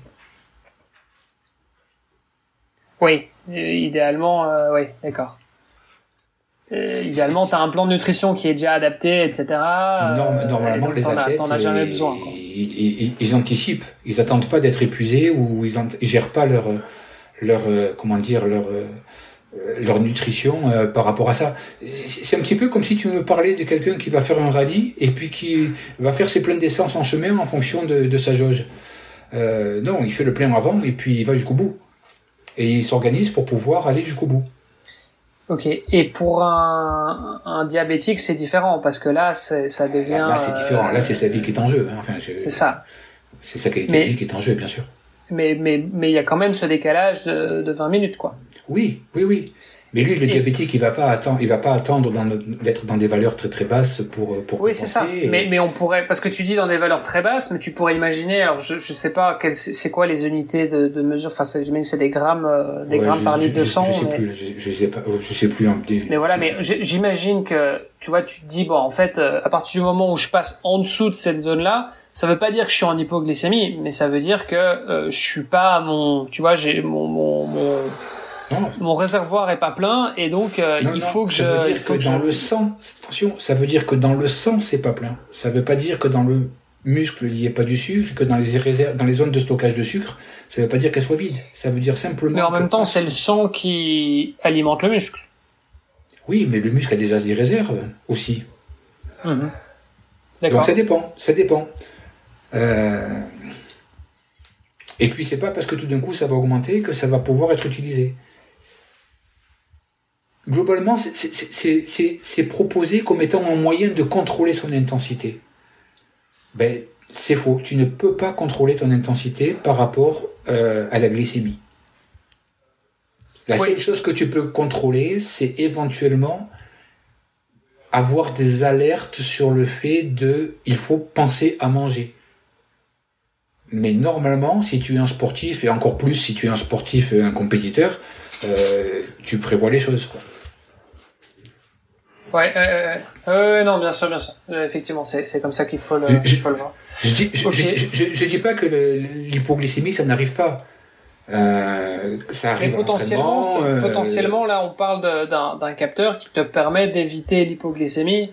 Ou, ou, de t'informer que tu es en voie de peut-être faire une hypoglycémie. Ouais, c'est ça, c'est ça. Voilà. Mais ça, c'est intéressant aussi parce que c'est encore une fois, c'est euh, parfois, euh, en fait, l'hypoglycémie, tu la vois pas venir en général. Hein. Oui, mais L'hypoglycémie, c'est ça va, ça va, ça va, jusqu'à ce que ça va plus, quoi. non, non, mais attention, euh, l'hypoglycémie, c'est aussi une forme d'entraînement, et dans certains cas, c'est intéressant. Oui, euh, ça dépend par contre, par contre, par contre, une hypoglycémie en compétition, j'ai envie de dire, c'est une erreur professionnelle. Ça ne doit pas arriver. Ouais ça, ne doit pas arriver. Et donc, ça ne doit.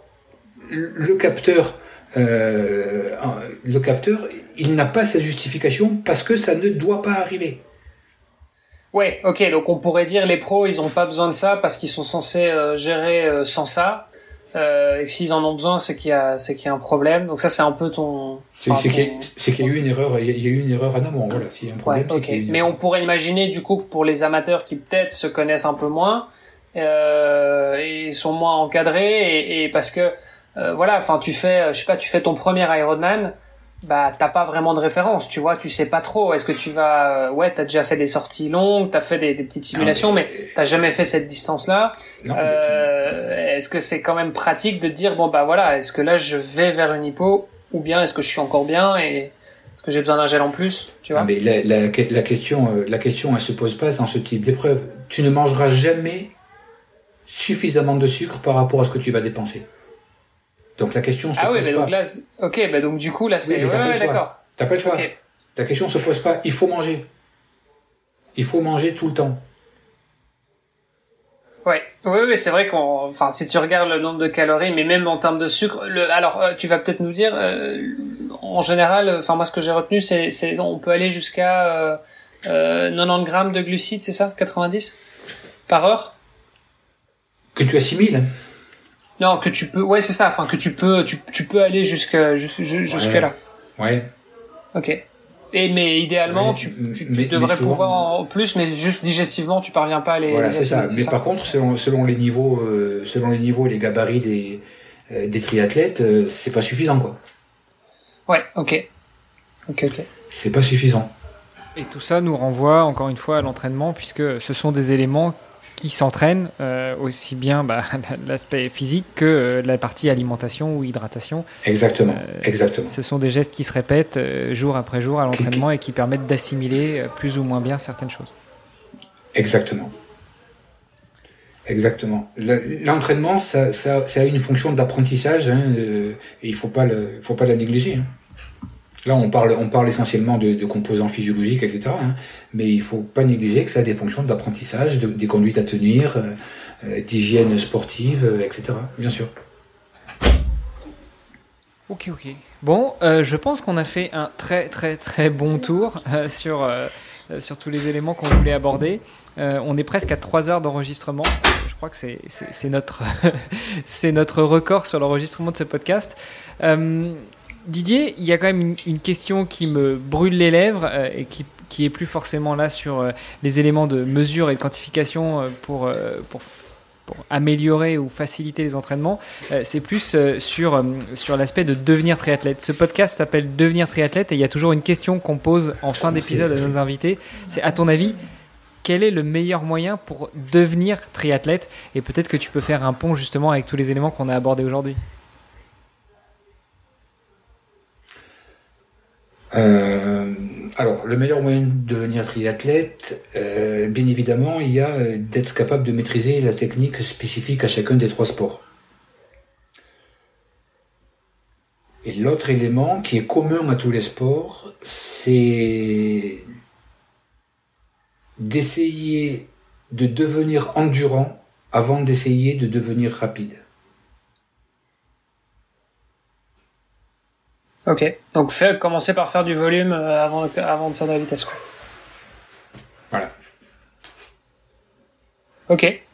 C'est intéressant. Je pensais que tu allais nous dire un truc du style euh, euh, ne, ne, ne, vous fiez pas au à, toutes les, à toutes les nouvelles technologies du sport qui peuvent exister. ah, mais ça, c'est pas dans le cadre de, la, de devenir triathlète. Non, non, bien sûr. disons que si, si, si je, je devrais, si je devais donner une conclusion par rapport à l'usage des technologies, hein, euh, c'est d'abord, bien évidemment, euh, il faut reconnaître que ces technologies constituent une avancée hein, dans le domaine euh, du contrôle et du suivi des, des, pratiques sportives. Euh, elles permettent aussi euh, des occupations post-entraînement qui peuvent être plaisantes et, et intéressantes intellectuellement, mais elles ne sont pas magiques. Voilà. Elles ne sont pas magiques. Euh, L'autre élément, c'est qu'il faut pas oublier que l'entraînement, c'est prévoir le futur et c'est pas uniquement analyser le passé. Donc c'est bien d'avoir des machines qui stockent euh, euh, ce que l'on a fait, mais euh, voilà, il faut que ça serve à, planifier l'avenir. Et, ça aujourd'hui, elles, elles, elles, elles, sont pas encore là. Donc Le côté optimiste, c'est que, alors pardon, les machines n'en sont pas encore là, et, du coup, il faut également être prudent à l'écart des services d'entraînement qui sont uniquement basés sur l'exploitation de ces données. On a vu ce qu'il en était sur, la, sur leur fiabilité. Euh, donc voilà, prudence par rapport à tout ça. ensuite, le, côté optimiste, c'est que hum, voilà, euh, par rapport à, à, différents services qui sont euh, qui sont annoncés ou qui sont en, en, en termes d'expérimentation en ce moment, euh, on peut rester optimiste par rapport à l'usage de ces données. Mais euh, voilà, il va falloir patienter encore un petit peu pour avoir des moyens d'assistance qui soient vraiment, euh, vraiment pertinents. Hmm. Ok, mais euh, ouais, bon, effectivement, on a compris, hein, on est allé chercher un petit peu la, la petite bête euh, à chaque fois, mais bon, en même temps, c'est c'est c'est ce qui rend aussi le euh, le truc intéressant parce que sinon, on ferait juste de la pub pour pour X ou Y device et voilà. et en soi, bon, on peut tout à fait faire du triathlon sans pour autant euh, avoir quoi que ce soit. Enfin, je veux dire, je pense que il y a quand même, euh, je pense que la plupart des gens qui font leur premier triathlon, sauf s'ils viennent déjà d'un sport euh, un peu poussé, mais voilà, les gens qui, débutent, en général, ils le font, ils le font sans quoi que ce soit. Et, c'est quelque chose qu'on a déjà répété à plusieurs reprises, c'est qu'en fait, bah, pour faire du triathlon, on n'a pas besoin d'investir, d'avoir des, gros budgets. Euh, si on a une paire de baskets, un casque et un vélo, a priori, et un maillot de bain, euh, c'est bon, ça, suffit pour commencer. Donc euh, euh, voilà, le, message, je pense, est passé.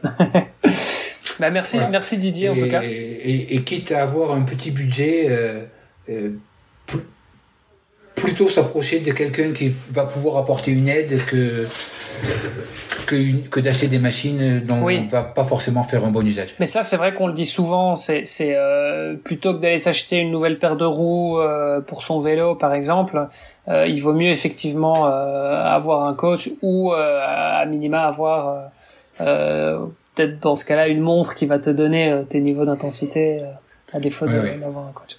Mais ok. Merci beaucoup Didier. C'était hyper intéressant. Et puis, euh, bah, écoute, j'espère que j'espère que ça vous aura plu aussi. Euh, n'hésitez pas si vous avez des questions. On a un groupe Facebook qui s'appelle Devenir triathlète. Euh, si vous voulez continuer la discussion, euh, poser des questions à Didier aussi. Bah voilà, n'hésitez pas. On vous y attend. Allez, à très vite. Merci, à plus aussi. Super, merci beaucoup. À plus. Merci d'avoir écouté cet épisode jusqu'au bout. N'oubliez pas de rejoindre notre groupe Facebook pour discuter avec les invités, commenter et poser vos questions. Et Olivier et moi, nous vous répondrons dans un prochain épisode. À la semaine prochaine. Salut les sportifs.